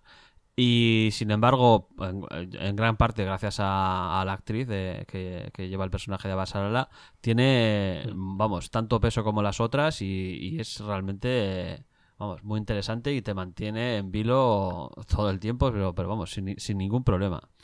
Eh, aquí vivimos intrigas políticas con dobles agentes, triples agentes, cuádruples agentes y lo que haga falta. Eh, una guerra fría total, con alguna escena que debió ser muy similar a lo que se vivió en la crisis de los misiles de Cuba en la sala o en el búnker debajo de Washington, decidiendo si atacaban o no Cuba o disparaban los misiles o no. Vamos, Y en ese aspecto está chulo también. eh, creo que en ese, eh, en ese momento planteaban, pues, que no tienen una visión completa de todo lo que pasa. Hay, hay momentos en que ves que se comunican, hay. Te tienes que tragar. Hablabas tú antes de que es ciencia ficción hard, pero al final todos tienen móviles y pueden llamar a donde les dé la gana. es un poco. Sí, pero, bueno, pero ahí las, tienes comunica- que- las comunicaciones por el sistema solar van a la velocidad que van, o sea, van a la velocidad de la luz. No tienen nada que les permita comunicarse instantáneamente con las colonias de, de- del cinturón de asteroides que está a varios minutos luz. O sea, y si han mandado una nave a investigar algo que han- eh, a ellos la señal les ha llegado veintipico minutos tarde, porque es lo que tarda la señal en llegar, mandas la nave que tarda otros 20 minutos en llegar o 15 minutos en llegar allí, otros 20 en mandarte la señal, entonces claro, eh, es- esa, Claro, esa eso- tensión de hemos enviado la nave hace media hora, ya nos ha contestado, pero el mensaje todavía no ha llegado aquí, no sabemos qué coño pasa, ¿sabes? Eso es lo que iba a comentar, que está mu- muy bien, que al final, lo que tú decías, están en el, en el búnker eh, viendo la situación, pero no tienen información en el momento de lo que está ocurriendo, tienen que tomar decisiones en base a informaciones parciales y tal, y, y está muy bien reflejado. ¿vale? Sí, sí, eso, esto está muy bien reflejado, por- vamos, muy, muy, muy, muy bien. Mm. Y bueno, y por último tenemos la tercera trama, que es la trama de navecitas y tiros. Y, y esta, Lo dices como si fuera algo malo. No, no, no, no, para nada, para nada. Además es que está muy bien hecho, está muy bien hecho. Eh. Las peleas que hay, hay, pues bueno, unas cuantas, la verdad. Son emocionantes, la física del movimiento de las naves es, es relativamente realista. O sea, no, n- Sí, sí, sí, me gustó mucho. eh, me recordaba, en Babylon 5, por ejemplo, eh, era muy llamativo porque teóricamente la física estaba bastante bien. Aunque la- los efectos especiales daban para lo que daban en aquel momento. es una serie bastante Pero- vieja, pero vamos, sí, sí. Claro, pero jugaba mucho con el tema de al final no tienes gravedad, pues las naves no se mueven como se mueven dentro de una atmósfera. Pueden dar giros eh, que no pueden dar dentro de la atmósfera, etcétera. Y aquí eh, pasa un poco lo mismo. Tú ves a la nave dando giros, vueltas, etcétera, que no, No esperas. Y luego también, incluso, vale, no tienes, no tienes atmósfera, pero tienes gravedad. También hay otros momentos de la serie donde juegan con eso. Sí, el- el- Con usar la gravedad como lanzadera, etc. Sí, sí, sí, sí, sí. Eh, bueno, Holden y... Hablando de la gravedad como lanzadera, hay una cosa, una escena muy interesante y muy, muy curiosa que ocurre en el cuarto episodio. Eh, bueno, como parte de la investigación de, de Miller, llega a hablar con una persona que está participando en bueno, una especie de deporte que consiste en, en lanzar una nave sin propulsión y que solamente eh, apoyándose en la gravedad de los distintos asteroides, planetas, lunas y demás, pues conseguir eh, llegar lo más lejos posible, ¿no? Y demás. Y, y esta persona se llama Visi Betico. Ujú. Y Visi Betico, para los que no habláis euskera, significa vivir para siempre. ¿No? Entonces, Eso, va- eso va por mí. bueno, y por nuestros oyentes también. ¿no? Entonces, eh, esto me- la verdad es que me resultó muy curioso y estuve investigando para ver si conseguía saber de, de- o sea, quién les- Ya, ¿cómo habían sí, llegado cómo, a- cómo habían llegado a poner un nombre en euskera, ¿no? Porque si es raro que haya nombres en castellano, además bastantes, pues que haya un nombre en euskera, pues es más, más raro. es, más- todavía más raro y no, no, no lo he conseguido encontrar, pero bueno, está, es- está claro que tienen algún vasco por ahí danzando que les ha propuesto esto. No, pero además queda muy bien, queda muy bien metido ahí. Sí, sí, sí, muy, muy interesante. Eh, Bueno, entonces hablábamos de Holden, a Holden y su tripulación, eh, que primero están en el carguero Canterbury, que como hemos dicho, pues no, no sobrevive al primer episodio, lo lamentamos. Y luego acaban en, su propia nave, que es la Rocinante. Eh, Holden es eh, el líder que no quiere ser líder, pero que le han preparado toda la vida para, para ese papel su trasfondo es el más trabajado de todos, eh, lo vamos a ir descubriendo poco a poco y, y resulta un poquito bastante sorprendente. Está bien, o sea, esta, esta parte tiene el peligro que siempre hay con, los, eh, con estas historias de naves espaciales de mm, qué hacemos con los viajes, qué hacemos con el tiempo, con las elipses, las elipsis que obligatoriamente tienen que pasar cuando hay tras- hay que trasladarse de un punto A a un punto B, porque las distancias en el espacio son muy, son muy grandes y llevan tiempo moverse. Eh, y yo creo que lo arreglan bastante bien. Al final, eh, hay ciertos momentos en que se nota que están en ese inter en, en ese tiempo entre misiones, como quien dice, y tienen una relación dentro de la nave, se les ve a ellos desarrollarse. Sí, a, a mí esas escenas me, han recordado mucho a escenas típicas de Star Trek, por ejemplo, como las partidas de póker eh, que hacen las- Da- con Data y, y Jordi y demás. O sea, son, son escenas que te permiten desarrollar a los personajes y, y trabajarte la relación entre la propia tripulación, ¿no? De manera que veamos qué interacción tienes en- tienen entre ellos, cómo se llevan, cómo va- van avanzando las cosas.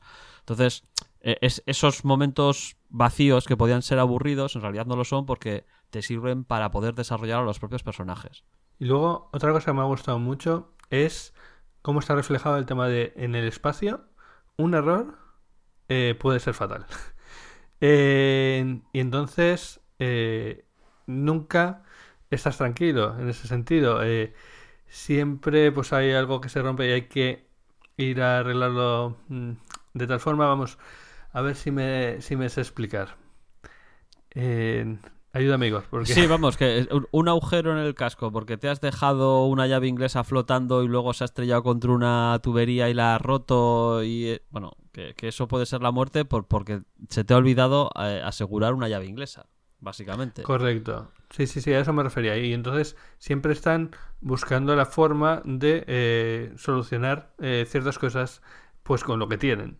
Eh, en ese aspecto son eh, muy resolutivos y tiran para adelante con, con lo que hay. No sé, hay un momento en que tienen un agujero y usan un... Eh, una carpeta. Exacto, Sí.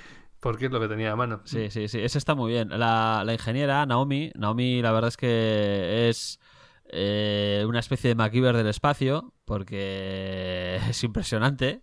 Vamos, y eh, Holden se apoya muchísimo en ella. Vamos, que podríamos decir que ella sí que es una líder natural y le deja al otro tomar la responsabilidad, pero indicándole bien claro por dónde tiene que ir y las decisiones que tiene que tomar. Sí, sí. Eh, Siempre que vayas por el lado que me parece bien. Sí. eh, al final la, la trama esta de Holden y su tripulación no, no deja de ser eh, la trama principal de la serie. Es decir, eh, todas las cosas van girando en torno a ellos y, y el resto de las tramas van convergiendo hacia ellos. Eh, es- estos son los que mueven la serie, los que arrastran a los personajes de un sitio a otro, a los que les van pasando las cosas y, y los que van moviendo casi todo. ¿no? Al final, las- la, trama de Miller policíaca converge hacia aquí y la trama de, de Abasarala, eh, las cosas que ocurren eh, tienen consecuencias sobre, sobre Holden y su tripulación. Y las cosas Y al revés. sí. Lo- sí, sí, lo que hace Holden y su tripulación acaba Sí.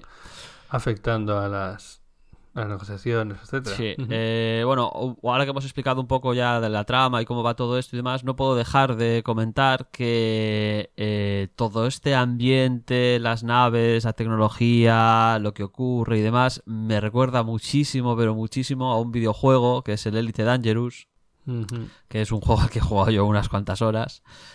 Eh, Yo no he jugado, pero he oído hablar tanto de él que ya casi, casi como si hubieses jugado. hago la idea. sí. Sí, sí. Eh, el Elite Dangerous es muy similar en el sentido de la- el- las naves, ese, este ambiente tan peligroso, el, el hecho de que la- el espacio es, pues se llama Elite Dangerous, ¿no? Porque el espacio pues es muy jodido y en cualquier momento un error, estás muerto, hay piratas, hay combates y hay de todo, ¿no? Perdona, ese, eso era lo que intentaba explicar antes. Que tú puedes pasar, estar tranquilamente y de repente en un minuto mm, eh, se fastidia la cosa y tienes que tomar decisiones que de vida o muerte.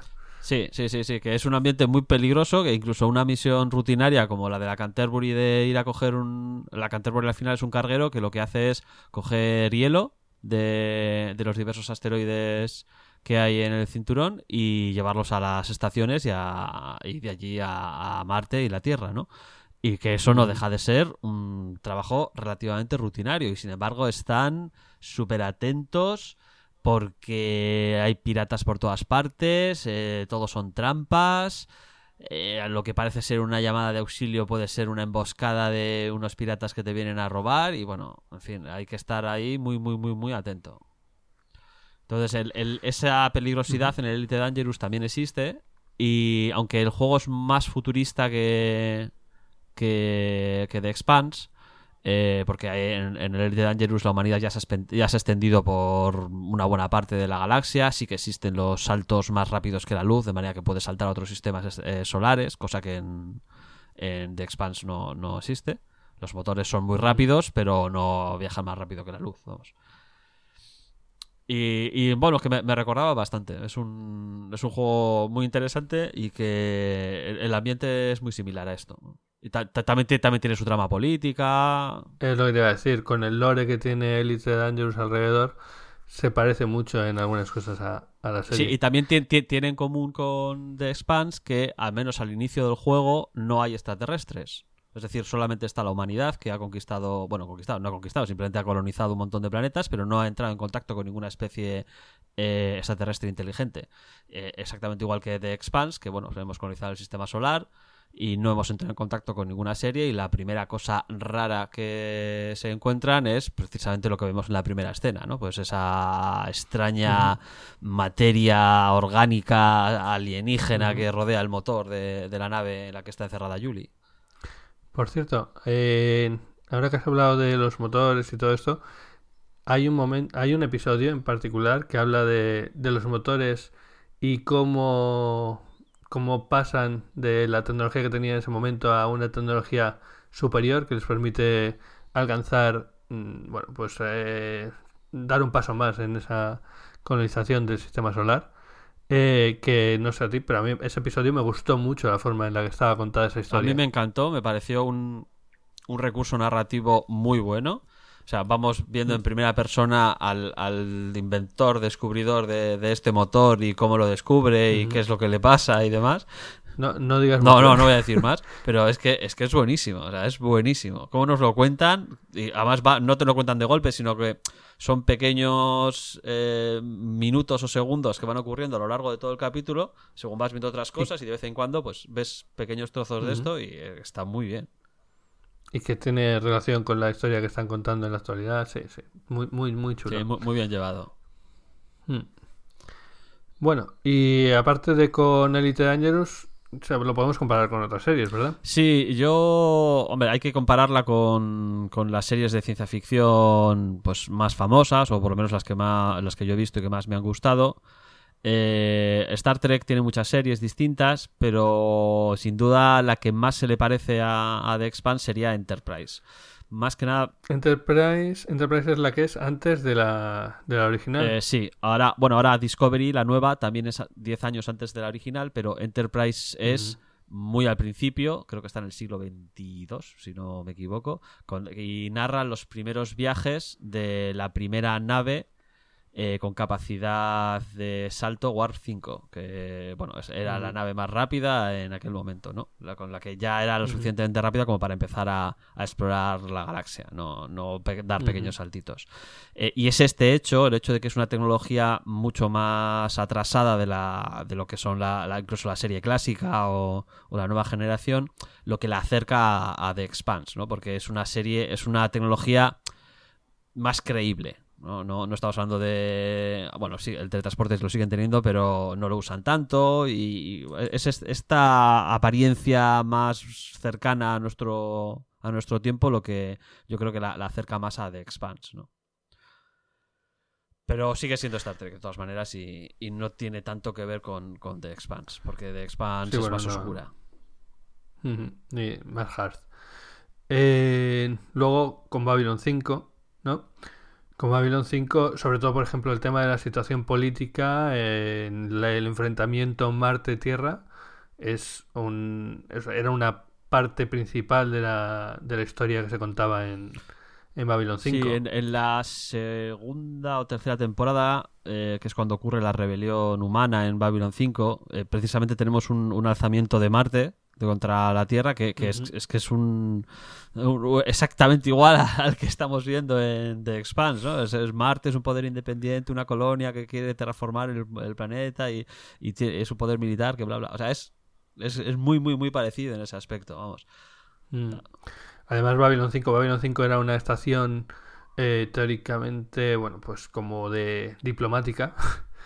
Eh, Hay, hay muchas, hay muchas tramas políticas en Babylon 5. Exacto. Muchas, muchas, y muy interesantes, muchas de ellas.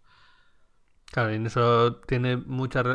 Es muy parecido a la parte política de, de esta serie, sí. Sí, hombre, el, el Babylon 5, claro, hay montones de razas alienígenas y, y ahí tienes mucha relación entre los humanos y el resto de razas y ahí de Expanse pues no, no tiene nada que ver, ¿no? Pero, pero sí que me recuerda bastante a Babylon 5 eh, la- lo que es la parte de la humanidad, ¿no? O sea, si me dijesen que, que The Expanse eh, en realidad ocurre en el universo de Babylon 5 pero 100 o 200 años antes, cuando la humanidad todavía no había contactado con los Minbari y con el resto de razas, pues te puede colar, ¿no? Dices, ah, pues sí, sí, me lo puedo creer, me lo puedo creer. ¿Sabes otra cosa en la que se me parecía a Babylon 5? Eh, en los escenarios. Para bien y para mal, ¿vale? En el sentido de, por un lado, Babylon 5 es una estación espacial y es, en ese aspecto es muy agobiante. Sentido, siempre son pues hangares o, o esta- sitios muy cerrados que al final ves claramente las paredes, no hay espacios abiertos. Y bueno, en ese sentido es en cierta manera claustrofóbico. Y en, en The Expanse, la mayor parte de los escenarios son de ese estilo. Sí, al, al final estamos continuamente en la nave, la, la Rocinante, y, y en las estaciones de los del cinturón de asteroides. O sea, Ceres. Tico, o sea, son todo estaciones eh, espaciales que no dejan de ser pequeñas colonias y pequeñas ciudades de, de no muchos habitantes, y todas estaciones cerradas. Sí, el único momento en que sales de esa dinámica es cuando eh, estás en la Tierra, pero, pero bueno. Y en lo malo, eh, también se me parece en que a veces esos escenarios son un poco de cartón piedra. Vale, eh, sí que en general la serie de, de Spans se nota que hay dinero, que, eh, que está trabajado y tal, pero en algún escenario en particular te canta un poco, ¿vale? Dices, sí, este está un poco, no sé, como que ves la tramoya, como que... No, a ver, no, no deja de ser una serie del canal Sci- Sci-Fi que tiene el dinero que tiene y aunque está en esta serie le han puesto mucho mimo precisamente para intentar recuperar pues esa ese prestigio que tenían antes y que ahora de- ha decaído un poco, pues no, no tienen el dinero de Star Trek Discovery, por ejemplo. O sea, evidentemente no, no lo tienen. No, no hacen lo que pueden y, y está muy bien. O sea, los combates espaciales que probablemente sean lo que más dinero se gastan, bueno, seguro que es en lo que más dinero se gastan, eh, Sí, sí. son buenos, son muy buenos. Te- te- Sí, sí, son, son muy buenos, pero no me refiero más a, a esos momentos que están en la estación espacial y tal, que ves además que siempre son pues dos, tres, cuatro decorados, mm, no hay más. Y, y bueno, y en algún momento que, que ves que al final es un decorado, ¿vale? Pero sin más, tampoco, tampoco te saca Sí, de, la, sí, sí, de sí. la serie. Bueno, y por compararla con, con alguna más, eh, bueno, hay que compararla con Battlestar Galactica, ¿no? Que al final Battlestar Galactica es probablemente la mejor serie de, de ciencia ficción de los últimos años. Bueno, ya, ya es un poquito vieja, ya han pasado unos cuantos años. Pero eh, es difícil compararla con The Expanse porque Battlestar Galactica eh, es space opera. Eh, es space, opera total, con láseres, combates, eh, rayos por todas partes, una trama mucho más eh, como épica, ¿no? Y, y en ese aspecto de Spans es más mundana, más, más, más tra- traída a la tierra, ¿no? Más, no sé, me parece que es, es difícil compararlas en ese aspecto. Aunque la trama política de Roslin, la presidenta de las colonias y todos los rollos que se traía también, también tiene, están ahí, ¿no? Tiene su vena política y, y podría compararse un poco con Abasarala, ¿no? El personaje de, de Roslin. Que Abasarala es más, os- es más oscura, ¿no? Aunque Roslin también tenía su, su pequeña vena que, que la sacaba de vez en cuando. Tengo que, que aceptar tu opinión en esto porque yo va, eh, esta Battlestar Galactica la tengo en la de pendientes. Eh, pero eh, otra, antes hemos comentado, o sea, Firefly a mí también se me, eh, se me asemeja en el tema de la nave, la importancia que tiene la nave en la historia y un poco también... a ver, A ver. Firefly podría ser The Expanse si The Expanse se limitase a la historia de Holden. Es decir, eh, The Expanse tiene un alcance mayor a, a Firefly porque no, es- no, no nos cuenta solamente la historia de Holden y su tripulación, sino que nos cuenta también la historia de Miller, la Sí. historia de Julie, tenemos a Basarala y sus tramas políticas y lo, va lo que va ocurriendo con la Tierra, con Marte, que al principio, o sea, la- esa trama en la segunda temporada se desarrolla muchísimo, pero muchísimo. Y va ganando mucho, mucho peso y mucho interés. Sí, eh, no, en particular te iba a decir que lo que también se me parecía a Firefly es en el tema del grupo. Que en, en la serie tienes a, a los que viajan con Holden, que son un grupo compacto y con distintos roles cada uno. Y en Firefly también eh, tienes ese grupo de aventureros que cada uno tiene sus roles y su y su dedicación específica. vamos. Sí, sí, sí, por eso te digo que si, si eliminamos las otras dos tramas, la de Hol- o sea, la de Miller y la de Abasarala, se podría hacer una comparación muy directa entre Firefly y, y The Expanse. Pero bueno, Fi- Firefly al final tuvo una temporada de no muchos episodios y no, también es injusto eh, juzgarla, ¿no? Con- con- comparándola con, con Babylon 5 que tuvo cinco temporadas o, o con BG, o sea, Battlestar Galactica que tiene cuatro. Eh, en ese aspecto es complicado. Pues sí. Bueno, Firefly quedará en nuestro recuerdo como lo que pudo ser y, y no llegó a ser. Sí. Pero lo que fue es, co- Sí, es, eh, es muy bueno. es muy bueno. sí, es muy bueno. Sin entrar en explicits para el, el podcast, dejémoslo que es muy bueno. Y, Sí. y antes de pasarnos a, a la parte de spoilers, eh, sí que me gustaría ahondar un poco más en, en la comparación con los libros. Eh, si te parece bien. Has dicho, bueno, ¿cuántos has leído? O sea, ¿has leído los dos en castellano y alguno más? No, o- no, solamente he leído uno. Y precisamente por lo que, por lo que Mm. voy a decir ahora. Yo, bueno, la, la serie me ha encantado. O sea, antes de, de pasar a la, a la sección de spoilers, podemos decir nuestra opinión completa. Y a mí esta serie me ha encantado. De- me parece sin duda lo mejor de ciencia ficción que he visto en, en- en unos cuantos años. Eh, mm, espero que no baje el nivel, sino que lo mantenga o, o incluso suba. No, no puedo decir que es la mejor serie de ciencia ficción que he visto nunca, porque ahí está Babylon 5, que son cinco temporadas maravillosas con una historia totalmente redonda, como ya dije en, la, en el final del, del podcast anterior. Y e- ese es mi, mi top absoluto eh, y veo difícil que la, que la desbanque, ¿no? Eh, entonces, como esta serie me estaba gustando tantísimo, cuando vi que, que estaba basada en unos libros, y que eran muchos, eran seis libros publicados y faltaban otros dos, eh, dije, bueno, no, no, puedo esperar cinco años a que saquen todas las temporadas, yo tengo que ver cómo sigue esto, ¿no? Así uh -huh. que decidí atacar los libros. Y me llevé una decepción. Me llevé una decepción bastante gorda, porque el primer libro me parece mucho peor que la serie. Pero, bueno. pero muchísimo peor que la serie. Bueno, no llega a ser un libro malo, porque no lo es, pero desde luego la, la, serie es bastante mejor que el libro. Por lo menos el primero, que es el que yo he leído. Eh, para empezar, el personaje de Basarala no existe en el, en el libro. Lo introducen en la segunda temporada, en el segundo libro. Pero en el, en el primero no está. Con lo cual, el primer libro solamente es la, la trama policial de Miller y, y, las batallitas espaciales de Holden. Y encima, uh -huh. la trama policial de Miller es muchísimo más sencilla que en la serie pero, pero muchísimo más sencilla. Entonces, claro, todo depende de la, de la parte de Holden, la Rocinante y las cosas que les pasan. Y mira, lo siento, pero no es suficiente. Es, mucho más interesante el mix que han hecho en, en la serie que, que, lo que, me, que lo que me he en el libro. Entonces, pues eh, con esta decepción que me llevé del libro, de momento he decidido no seguir leyendo porque prefiero descubrir las cosas en la serie a leer una versión que tal vez no me guste tanto en los libros y luego eh, ver la serie con, con spoilers, ¿no? De, pues, uh -huh. Entonces eso es lo que me ha parado. Eh, y como no estoy muy seguro de que la segunda temporada encaje exactamente con el segundo libro, de momento no me lo he leído. Esperaré hasta probablemente ver la tercera para asegurarme de que no me esté spoileando igual el final o el principio de la tercera porque es el final del segundo libro o algo así. Por si acaso no han hecho exactamente un libro o una temporada pues, pues prefiero ir una temporada por delante de los libros. Vamos. Esto es mi idea ahora. Luego, si en algún momento no consigo contenerme, pues igual cojo y me los leo todos, ¿no? Pero...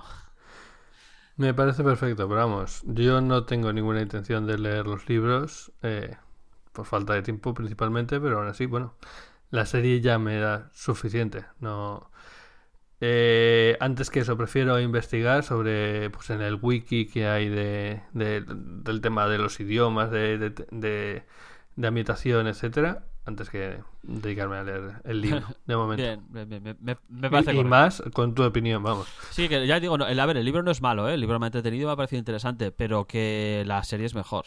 La serie me, me ha llenado mm. muchísimo más y, y, y, vamos, me ha hecho que es, es, la serie la que me ha hecho querer más y la que me ha hecho acudir a los libros. Y yo creo que es de las pocas veces en las que, en las que puedo decir eso de que no, no, la, la serie o la película es mejor que el libro. La mayoría de las veces, pues es lo contrario, ¿no? Siempre tienes que siempre tienes que simplificar el libro para poder contarlo en una película, poder contarlo en una serie. Y aquí me he encontrado con, que es al revés, que el libro es más sencillo, la trama es más fácil, la, la, tiene menos detalles. Y, y, encima he leído en algún sitio que dicen que el primer libro es el mejor, con lo cual ya casi se me ha quitado todas las ganas de seguir. Digo, hostia, si, si dice que este es el mejor, pues es un mal asunto. Bueno, pues nada, nos quedamos con la frase. No siempre el libro es mejor que la película o la serie.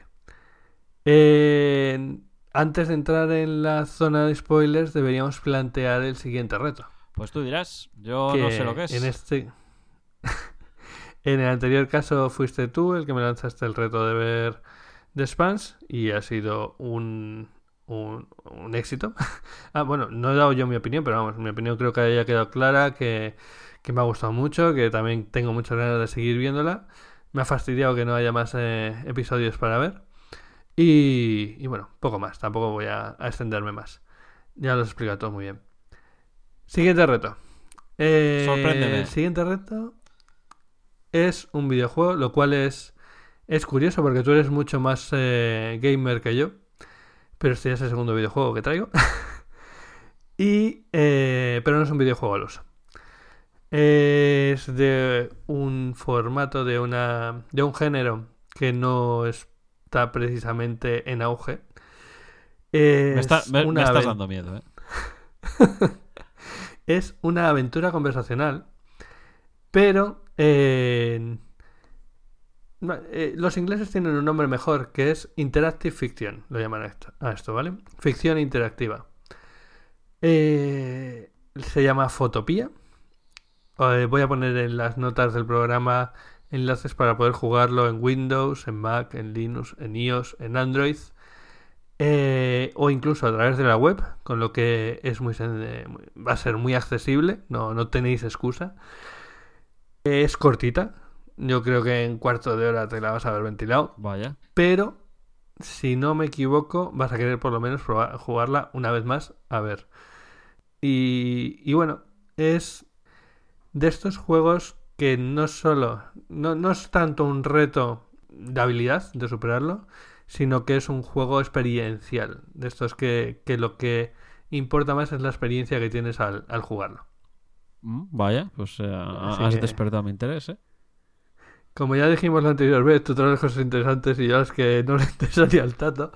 Pero bueno, eh, si consigo que alguno juegue una aventura conversacional, me doy por, por súper, súper, eh, súper pagado, vamos.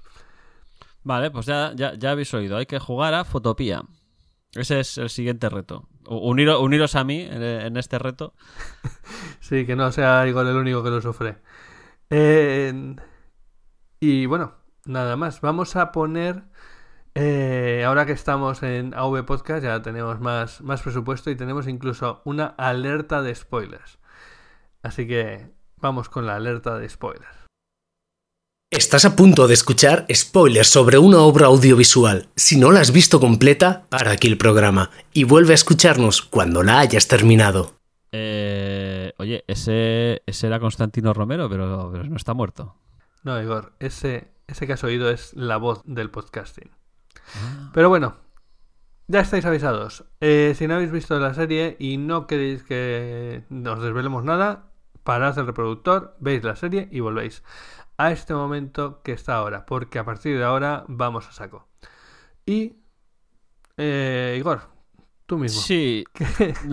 bueno, tampoco vamos a extendernos ahí a analizar cada capítulo ni nada por el estilo, pero sí que hay unas cuantas cosas ya más metidas en la trama que me gustaría comentar. De la... Sí, sobre todo que no podíamos hablar de ellas sin, sí, sin desvelar. Lo, primero es la protomolécula, ese Deus Ex Machine, McGuffin o cosas raras. O sea, no, McGuffin no es, porque es, es el tema principal, pero sí que es un Deus Ex Machine brutal, porque es lo han puesto tan brut, tan exagerado, es, tiene tantos poderes, que es lo típico de, bueno, pues ahora necesitamos que el asteroide se mueva, pues la protomolécula hace que se mueva como si fuera una nave.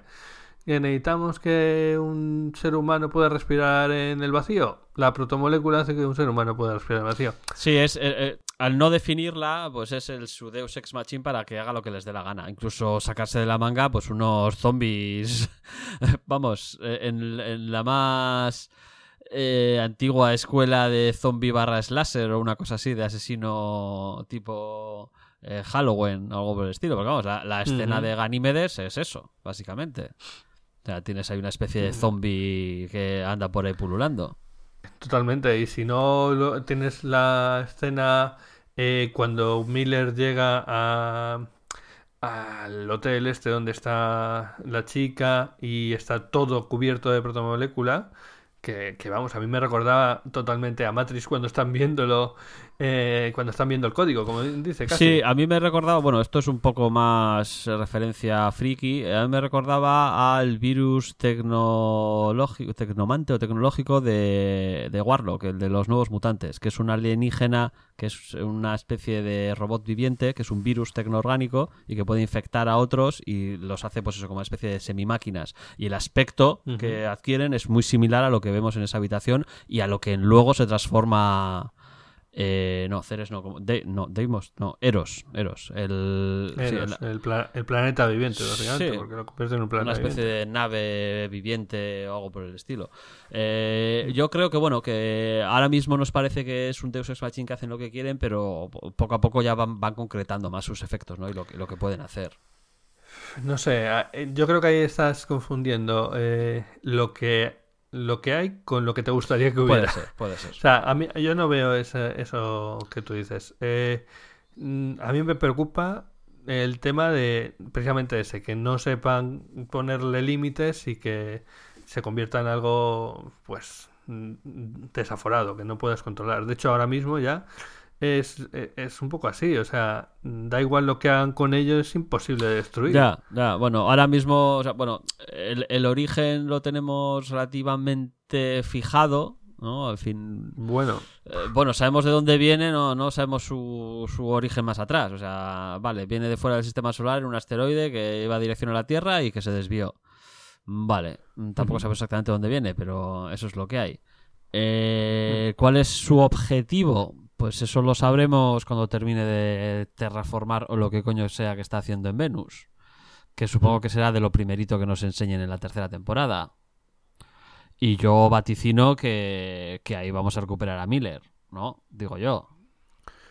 Es que ese es el tema. eh, Está tan exagerado lo que puede o deja de poder hacer la protomolécula que puedes hacer cualquier cosa y te podrías encontrar de nuevo a, a- a Miller pues resucitado en cierta Bueno, manera. eh, Julie ya resucitó, quiero decir, la Julie con la que Miller se encuentra en, en Eros no es Julie, es la, es la versión resucitada de la protomolécula. Entonces, si, e- si llegó a resucitar a, a Julie en, en- exactamente igual, podría resucitar a Miller. Y si terminan de construir lo que sea que estén construyendo en Venus, sea una estación de esos alienígenas primigenios, ¿no? Que envi- enviaron la protomolécula, lo que sea, pues eh, podríamos encontrarnos con una Miller, una Julie y, y todos los habitantes de Eros allí reconstituidos o lo que sea. No sé, de todas formas, una de las cosas que plantean es que eh, es un simbionte en cierta manera. En cierta manera. No es solo que la protomolécula controle o, o dé poderes al, a lo que tiene, sino que también el que recibe la protomolécula tiene cierto control. Sí, es una especie de simbiosis entre las dos cosas, ¿no? Y también, bueno, la protomolécula aprende o, o- o asimila, ¿no? Es- esa información. Pero bueno, un poco es lo que tú dices, ¿no? Esto va a salto mata a lo que les apetece en cada momento y, y es muy difícil prever a dónde nos está llevando. Ya, veremos a dónde, a dónde va esto. A mí es lo que, a mí es lo que más miedo me da eh, de todo. Porque el final de la segunda temporada, ahora que estamos en la zona con spoilers a saco, eh, me da mucho miedo. O sea, ese momento de... mm, vale, sí, os habéis cargado uno, pero tengo aquí Eh, 50.000 Esa escena Alien, soldados esa, esa- esa- esa indestructibles. escena final de Alien, porque eso es, eso es final de Alien.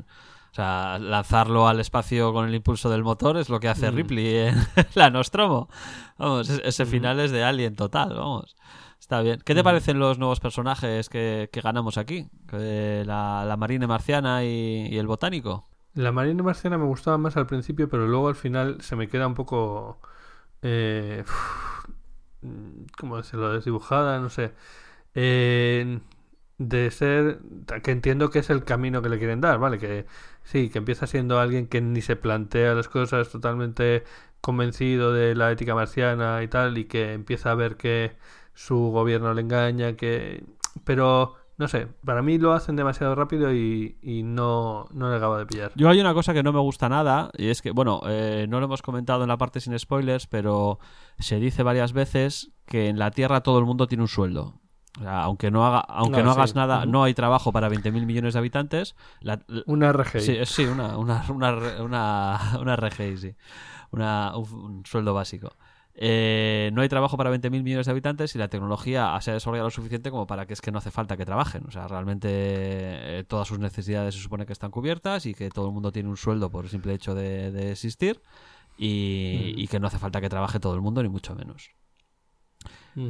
Y a pesar de habérsenos dicho esto, durante la primera temporada varias veces, en varios momentos, tal, no sé qué, cuando, cuando Draper, la, la marina marciana, se escapa de, de la eh, de la embajada marciana en la Tierra, lo primero que se encuentra son unos pobres que viven en la calle. Y yo, yo en esa escena me quedé flipado. Dije, ¿y esto? Pero... No, pero a mí, a mí sí me gustó.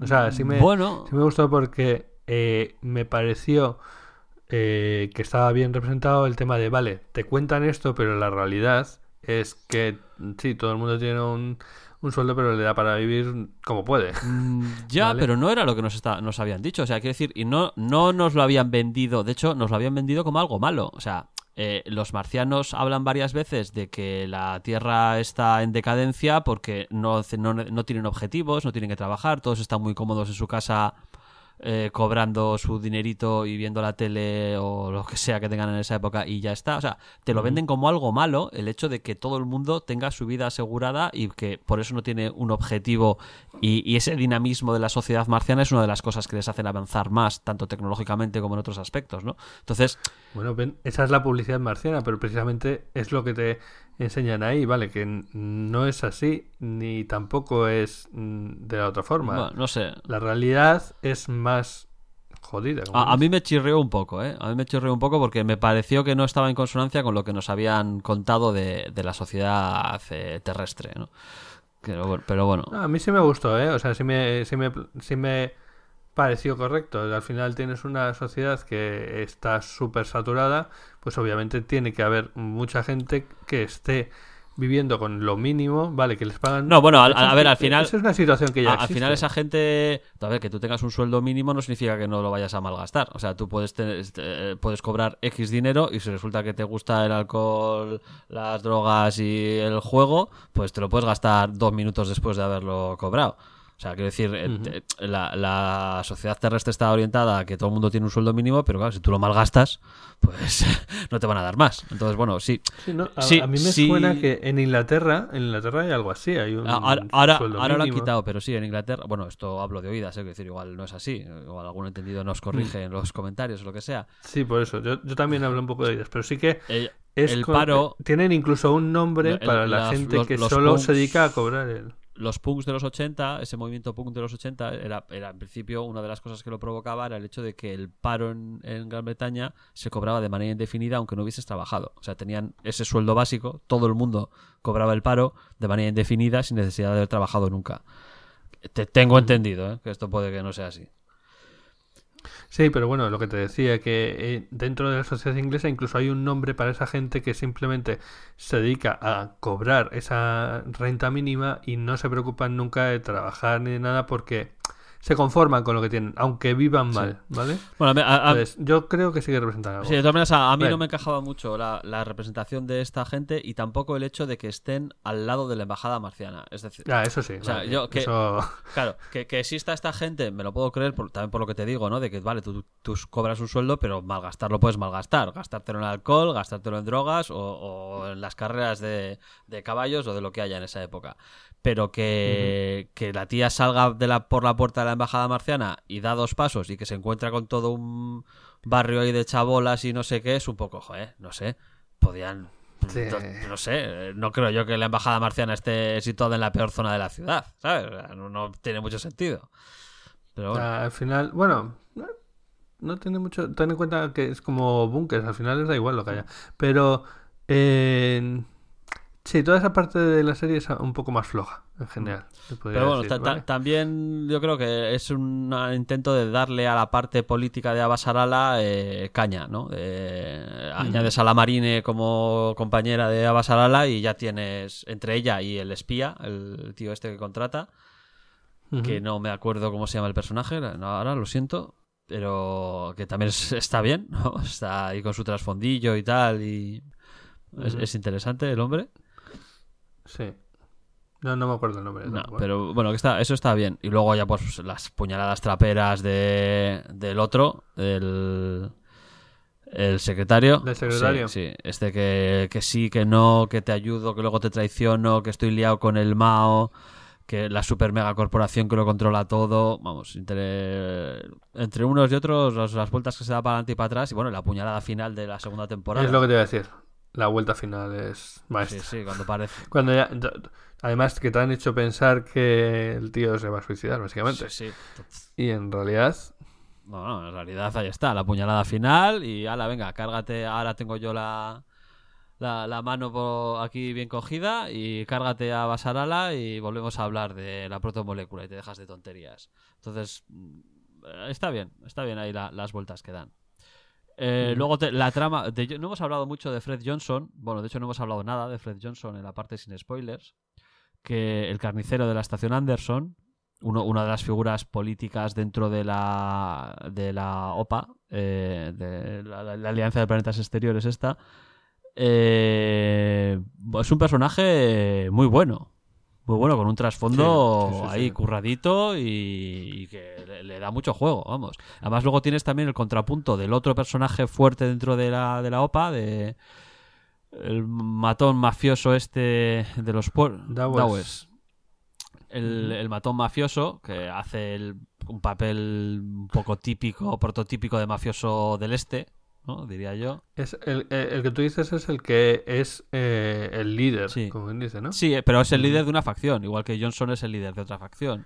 Y luego Sí, vemos pero bueno, al final acaba siendo el, el líder más poderoso. Sí, pero porque tienen una rebelión dentro de la OPA. O sea, Ujú, y sí. tienen una rebelión y al final Johnson es un poco el pol- más político y, y Dawes es un poco más el, el anarquista, ¿no? De- Johnson lo que quiere es tener una fuerza lo suficientemente grande como para obligar a la Tierra y a Marte a reconocerles políticamente y. Dawes más bien lo que quiere es no, no, no, esto va, va a acabar... una sí, sí, rebelión. que quiere es una rebelión y que las cosas revienten por los aires y, y punto. Entonces ahí esa dualidad también interna dentro de la, de la OPA me parece, me parece bastante buena. Y, y le da un poco de trama política a la parte de, de Miller, ¿no? Que es el que se mueve en este ambiente de el cinturón de asteroides y demás.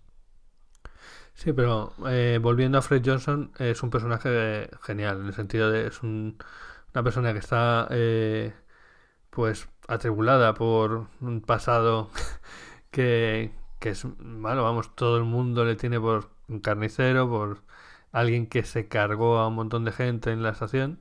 Eh, ¿Cómo se llama la estación? Eh, Anderson, la estación Anderson. la estación Anderson. Eh, que está como en un proceso de redención. Sí, ¿no? sí, totalmente. O sea, él, él- luego descubrimos que no sabía que todo esto, no sabía que se habían rendido, que, que en realidad le manipularon desde el gobierno terrestre para que masacrase a, a unos tíos que se ya se habían rendido y que según lo descubrió, renunció y ha dedicado el resto de su vida a, a esa redención, ¿no? A, a apoyar a aquellos que murieron por su culpa relativamente, ¿no? Y eh, se monta una relación entre él y la tripulación de, del Rocinante muy chula.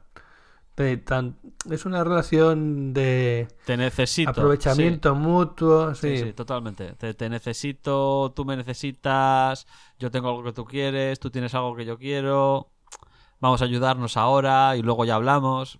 Es- es- está bien. No son, no son aliados circunstanciales que en bastantes cosas van en la misma dirección, pero que sus eh, objetivos no son exactamente los mismos. sí, sí, ese es un personaje Además que la, muy la- chulo y muy importante. la propia tripulación de Holden no es un monolito que todos opinan lo mismo, ni muchísimo menos. ¿no? No, no, no. Y de hecho eso es parte de la de la trama de la fuerza que tienen varias de las tramas de la, de la Sí, serie. sí, sí, la interacción. Bueno, ya te digo, el- a mí el personaje de Amos, el- su desarrollo me parece genial. De ser un matón que hace todo lo que le pide eh, esta la ingeniera, que no me acuerdo cómo se llama ahora. Bueno, la, la ingeniera que eh, básicamente hace todo, eh, Naomi. Todo lo que le dice Naomi, eh, él lo hace. Punto. Te mata ese, lo mata. Eh, haz lo hace, sin ningún problema. Y sin embargo, luego, pues bueno, él va desarrollando su propio criterio, se va separando un poco de, de Naomi, ¿no? De seguirla tan ciegamente. Vamos aprendiendo un poco de dónde ha salido y tal. Entonces, es, es un personaje que gana muchísimo interés, muchísimo. Sí. Y, Y luego Prax, el, el botánico de Ganímedes, estábamos hablando de los personajes que, que se meten en la zona de morada. Sí. Me mola por dos razones. Eh, una porque mm, sigue demostrando que, vale, que hay el grupo principal, pero que eso no significa que no pueda entrar gente al grupo, como él dice. Además, a ver, entra por un tiempo determinado. No, no creo que siga mucho. No lo sé, no lo sé. Yo creo, yo, No yo sabe, no diría que es una es un personaje que seguirá, ¿eh? Porque además le da le da ese eh, un contrapunto más que igual era necesario dentro de la tripulación de, de Holden. Sí, porque eh, el- todos los demás ya se han pasado un poco de vuelta. Sí, y no dejan de ser todos parte de la misma tripulación, que todos vienen de la Canterbury, todos se conocen entre ellos. Entonces, meter un personaje externo dentro de la nave que no sea parte del núcleo de la Canterbury eh, me me parece un acierto. Que luego no sé si seguirá o no, pero a mí la verdad es que me parece un acierto. Y le da también ese punto de vista un poco más científico elevado, ¿no? En lugar de, de tan mundano como son los otros, que, que son el que mete hostias, eh, la ingeniera que de sus motores y, ¿sabes? Entonces, está bien. Sí, ah, que por cierto, Hay, cierto, hay un momento en que la tripulación es mm, terráquea, marciana y, y Belter. Así que en, en ese escenario de, de tensión entre las tres potencias, ellos son como un ejemplo de unidad. Claro, es- eh, al final es por eso la trama de Holden y la tripulación es, la, es lo que mueve la serie, porque son un microcosmos dentro del cosmos de, de la serie, ¿no? Ellos representan la humanidad, todas sus variaciones y lo que se puede conseguir cuando van juntos. Ujú. Pero bueno, volviendo a Prax, eh, me ha gustado mucho cómo han planteado el personaje y, y la importancia que le han dado a los botánicos, que al final podrías decir que qué importancia tiene un, un simple, ¿cómo decirlo? Un simple jardinero. Sí, sí, un jardinero. ¿Quién dice? Es un jardinero Pero es glorificado. que- sí. Pero es que un jardinero en el espacio tiene mucho, mucho, mucho uso. Eh, De hecho, tu vida depende de él. Sí, sí, sí.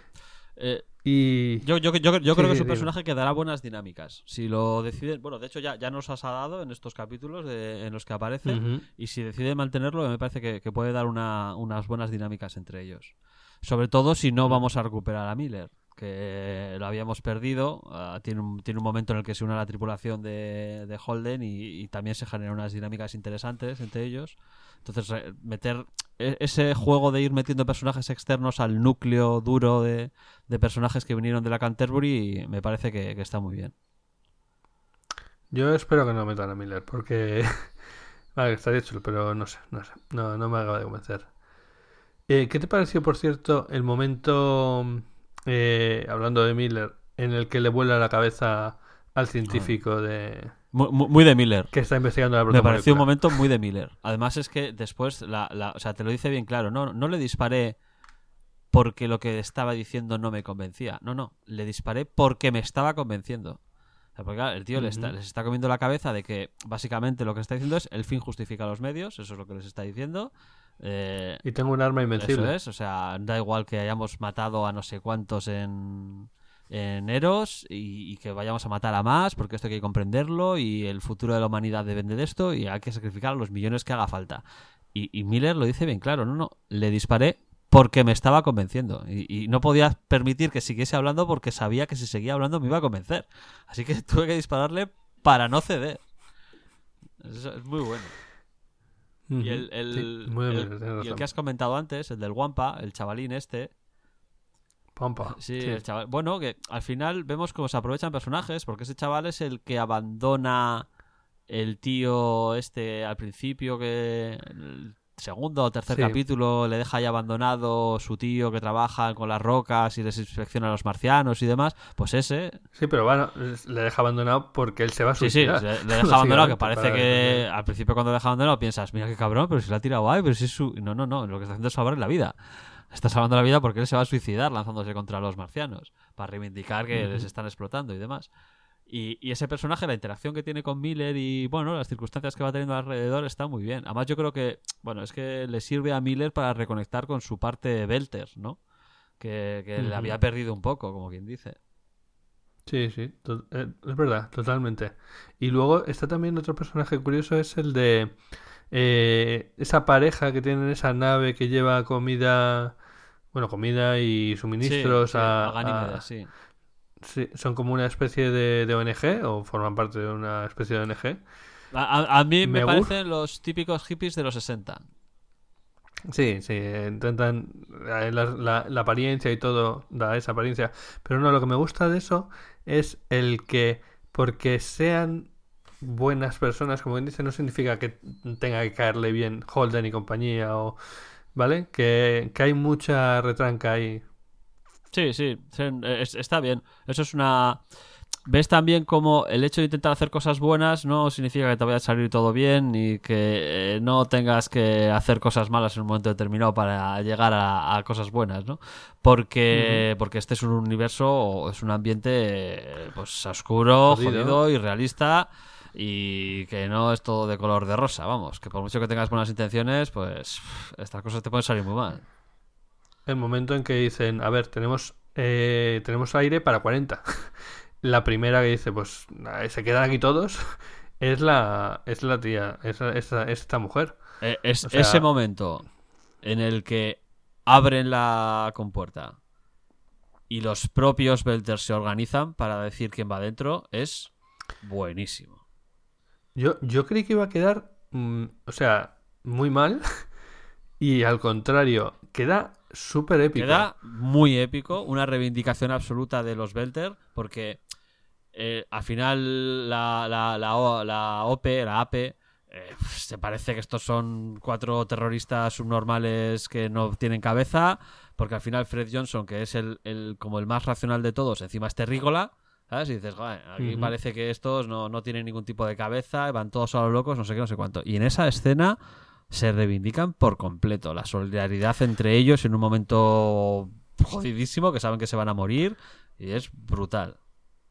Sí, pero además eh, pega mucho con los personajes porque es, es lo que te están vendiendo. Es los Belters eh, están acostumbrados a esta vida. Ellos han nacido en el cinturón, siempre han vivido en este entorno de eh, estaciones, de escasez de agua, de escasez de aire, de todo puede ir mal. Y saben lo que saben lo que va a pasar y, y son capaces de aceptar su destino. Sí, sí, esa- a mí, a mí me, me gustó mucho esa escena, me puso los pelos de punta esa escena, la verdad. Y, y es muy buena, muy buena. Y ya digo, una reivindicación total de, de los Belter. Ya te digo, yo, yo, yo cuando lo estaba viendo digo, uh, esto qué mal va a acabar, esto... y, y no, me, me gustó mucho también, sí, sí, sí. Bueno, y no sé si quieres comentar algo más o hasta aquí hemos llegado. Yo creo que le hemos dado una buena vuelta al, a la serie. Seguro, seguro que se quedan cosas por comentar, porque es lo que decíamos antes, tiene mucha profundidad la serie. La, la serie tiene mucha profundidad, las tramas se van enredando, y cada una de ellas va adquiriendo mucho. A mí me ha gustado muchísimo la trama de Miller. Me parece, además, comparándola con la del libro, es que la, la investigación en el libro, la investigación en el libro, vamos, es que hace, a- Olvídate, Igor, no hay libro. ya, ya, no, hace, hace cuatro tonterías y se, y, y se junta muy rápido con Holden. Y, y- y, bueno, pierde muchísimo interés. Y sin embargo, en, en la serie la investigación está muy chula. Cómo va investigando cada cosa, eh, cómo va descubriendo dónde ha estado Julie, con quién se ha pegado, con, qué- con, qui- con quién ha hablado. Que eh, eh, llega hasta, hasta, hasta Dawes, el mafioso este. Bueno, bueno, muy Mm. buena, muy buena. Esa me ha parecido buenísima. Eh, eh, cosas de las que no hemos hablado, incluso la música, incluso de la música de la cabecera está muy bien, te deja así eh, como con una sensación de desazón. Eh, el sonido del espacio, a mí me ha encantado, o sea, todo lo que tiene que ver con el espacio, excepto alguna cosa mm, que, que incluso no sé si lo vería mal, o sea, un momento en que dejan como una llave y se les, se les va con el viento espacial, como si existiera Sí, eso. sí. Pero en general me ha gustado mucho. eh, Y ya te digo, el sonido, esa cuando están en el espacio y los movimientos son más lentos, las, las botas Las botas que se pegan magnéticas. al sí. suelo. mm, Está, está muy cuidado, como hemos dicho, está, está muy cuidado y, y, bueno, se nota, se nota y yo espero que mantengan la calidad y que esto tenga la suficiente audiencia para que llegue hasta el final. Porque pues, desde luego las dos primeras han tenido unas críticas bastante buenas, aunque no han tenido mucha, mucha audiencia. Pero esperemos que esto continúe. Pues sí, eh, bueno, ahí estamos nosotros para, para conseguir que haya más audiencia. Y, y nada más, vamos a, vamos a ir cerrando, que es, que es tarde. Eh, Sí, sí. si querías comentar algo. No, yo creo que nada más. Solo re- recomendar a todo el mundo que, que vea esta serie, que supongo que si estáis en esta parte con spoilers es porque ya la habéis visto, pero bueno, si os habéis querido meter en la parte con spoilers sin haber visto la serie, reiterar el hecho de que tenéis que verla. Eh, estas dos primeras temporadas me parecen que están al nivel de las dos primeras temporadas de Battlestar Galactica, que creo que son las mejores dos primeras temporadas que he visto nunca en una serie de ciencia ficción. Como conjunto me parece mejor Babylon 5, pero contando solo las dos primeras temporadas sería Battlestar Galactica. Y esta de Expanse estaría prácticamente al mismo nivel. Al, mismo nivel. Habrá que ver cómo, cómo evoluciona, pero desde luego, de momento extraordinaria. Incluso si luego empeora, por lo menos estas dos merece la pena verlas sin ninguna duda. Además que no son, no, no Sí, son sí. muchos capítulos. Estamos hablando de que la primera temporada tiene 8. ¿no? Creo que son 8 y la... No, 10. La primera temporada tiene 10 y la segunda tiene 13. No estamos hablando de una temporada de 20 episodios o algo así. Sí, eso se nota mu- mucho. Eh, antes que las eh, series tenían 24 episodios, Yo ahora mismo estoy viendo Fringe y se te hace raro en esas temporadas tan, tan Sí, la, largas. la- la verdad es que se hace, se hace un poquito largo. ¿eh? Yo también ahora que me, estoy- me, me he vuelto a ver alguna serie de Star Trek vieja y tal, y 24, 25, 26 capítulos que tenían por temporada, uff, se hace un poco largo. ¿eh? Y se nota que hay algunos capítulos que, que están de, de relleno. Y Sin embargo, aquí, al tenerla más, eh, más concentrada, ¿no? tener, tener 10 episodios, 12 episodios, pues eh, todo, todos los capítulos pasan cosas interesantes y no, no da tiempo a aburrirse. No hay relleno, no. Pues vamos a, vamos a ir cerrando. Eh, vamos a recomendaros que nos pongáis reviews en iTunes. Bueno, más que recomendar es suplicar que nos pongáis reviews en iTunes. Suplicar reviews. Para. mm, por dos razones. Por una, para que nosotros sepamos qué es lo que os gusta y os deja de gustar. Y lo segundo, porque teóricamente eso dará más visibilidad al, al podcast y hará que más gente pueda escucharlo. Sí, oye, estos, estos de en AV Podcast están los de esto con Jobs no pasaba, ¿no? Todos esos son, son sí. fanáticos de, de Apple, tienen que tener iTunes todos. Aquí tienen que salir montones Sí, de reviews positivas. Eso, que además ahora es mucho más fácil con el, con el iPhone. Y desde el iPhone 10 seguro que se pueden hacer reviews mucho más bonitas. Eh, volviendo al tema, la gente de iVoox. Vosotros también sois muy importantes y además tenéis el botón de comentar ahí mismo. O sea, no tenéis ni que dejar de escucharnos. Eh, esperamos vuestros comentarios, porque sin vosotros esto no sería lo mismo. Y Nos gustaría mucho, nos gustaría muchísimo que nos comentéis qué os están pareciendo los retos, nos propongáis retos para el futuro. eh, si habéis visto también o leído las cosas que nos vamos desafiando Roberto y yo, pues también que nos digáis vuestras opiniones y, y que podamos luego comentarlas, ¿no? Aquí en el programa. Y de hecho, eh, para eso también tenéis el grupo de Telegram, que ya he dicho antes, era arroba retofriki. Eh, pondremos enlace en las notas del programa. Y donde se comentan los retos y bueno, en general se tiene un muy buen ambiente de momento, ¿vale? En- Ahora que estamos en OV Podcast, tenemos que eh, lanzar un agradecimiento también a nuestro socio tecnológico, NeoDigit, que es donde están alojados nuestros audios y que es lo que ha hecho que cuando lo habéis dado a descargar haya bajado tan rápido y tan bien. Eh, y otro agradecimiento a todos vosotros que nos escucháis y que participáis de los retos, porque sin todos vosotros esto no sería tan divertido. Muchas gracias a todos. Y bueno, Igor, eh, nos vemos en el próximo reto. Sí, Te recuerdo, una aventura conversacional. fotopía, ¿no? bien. Fotopía. Eh, y nada más. Venga, nos vemos, Pampa. Hasta la próxima. Venga, ya vas. A, a- vosotros hasta pronto. Well Wallace. AV Podcast. Sonido en red.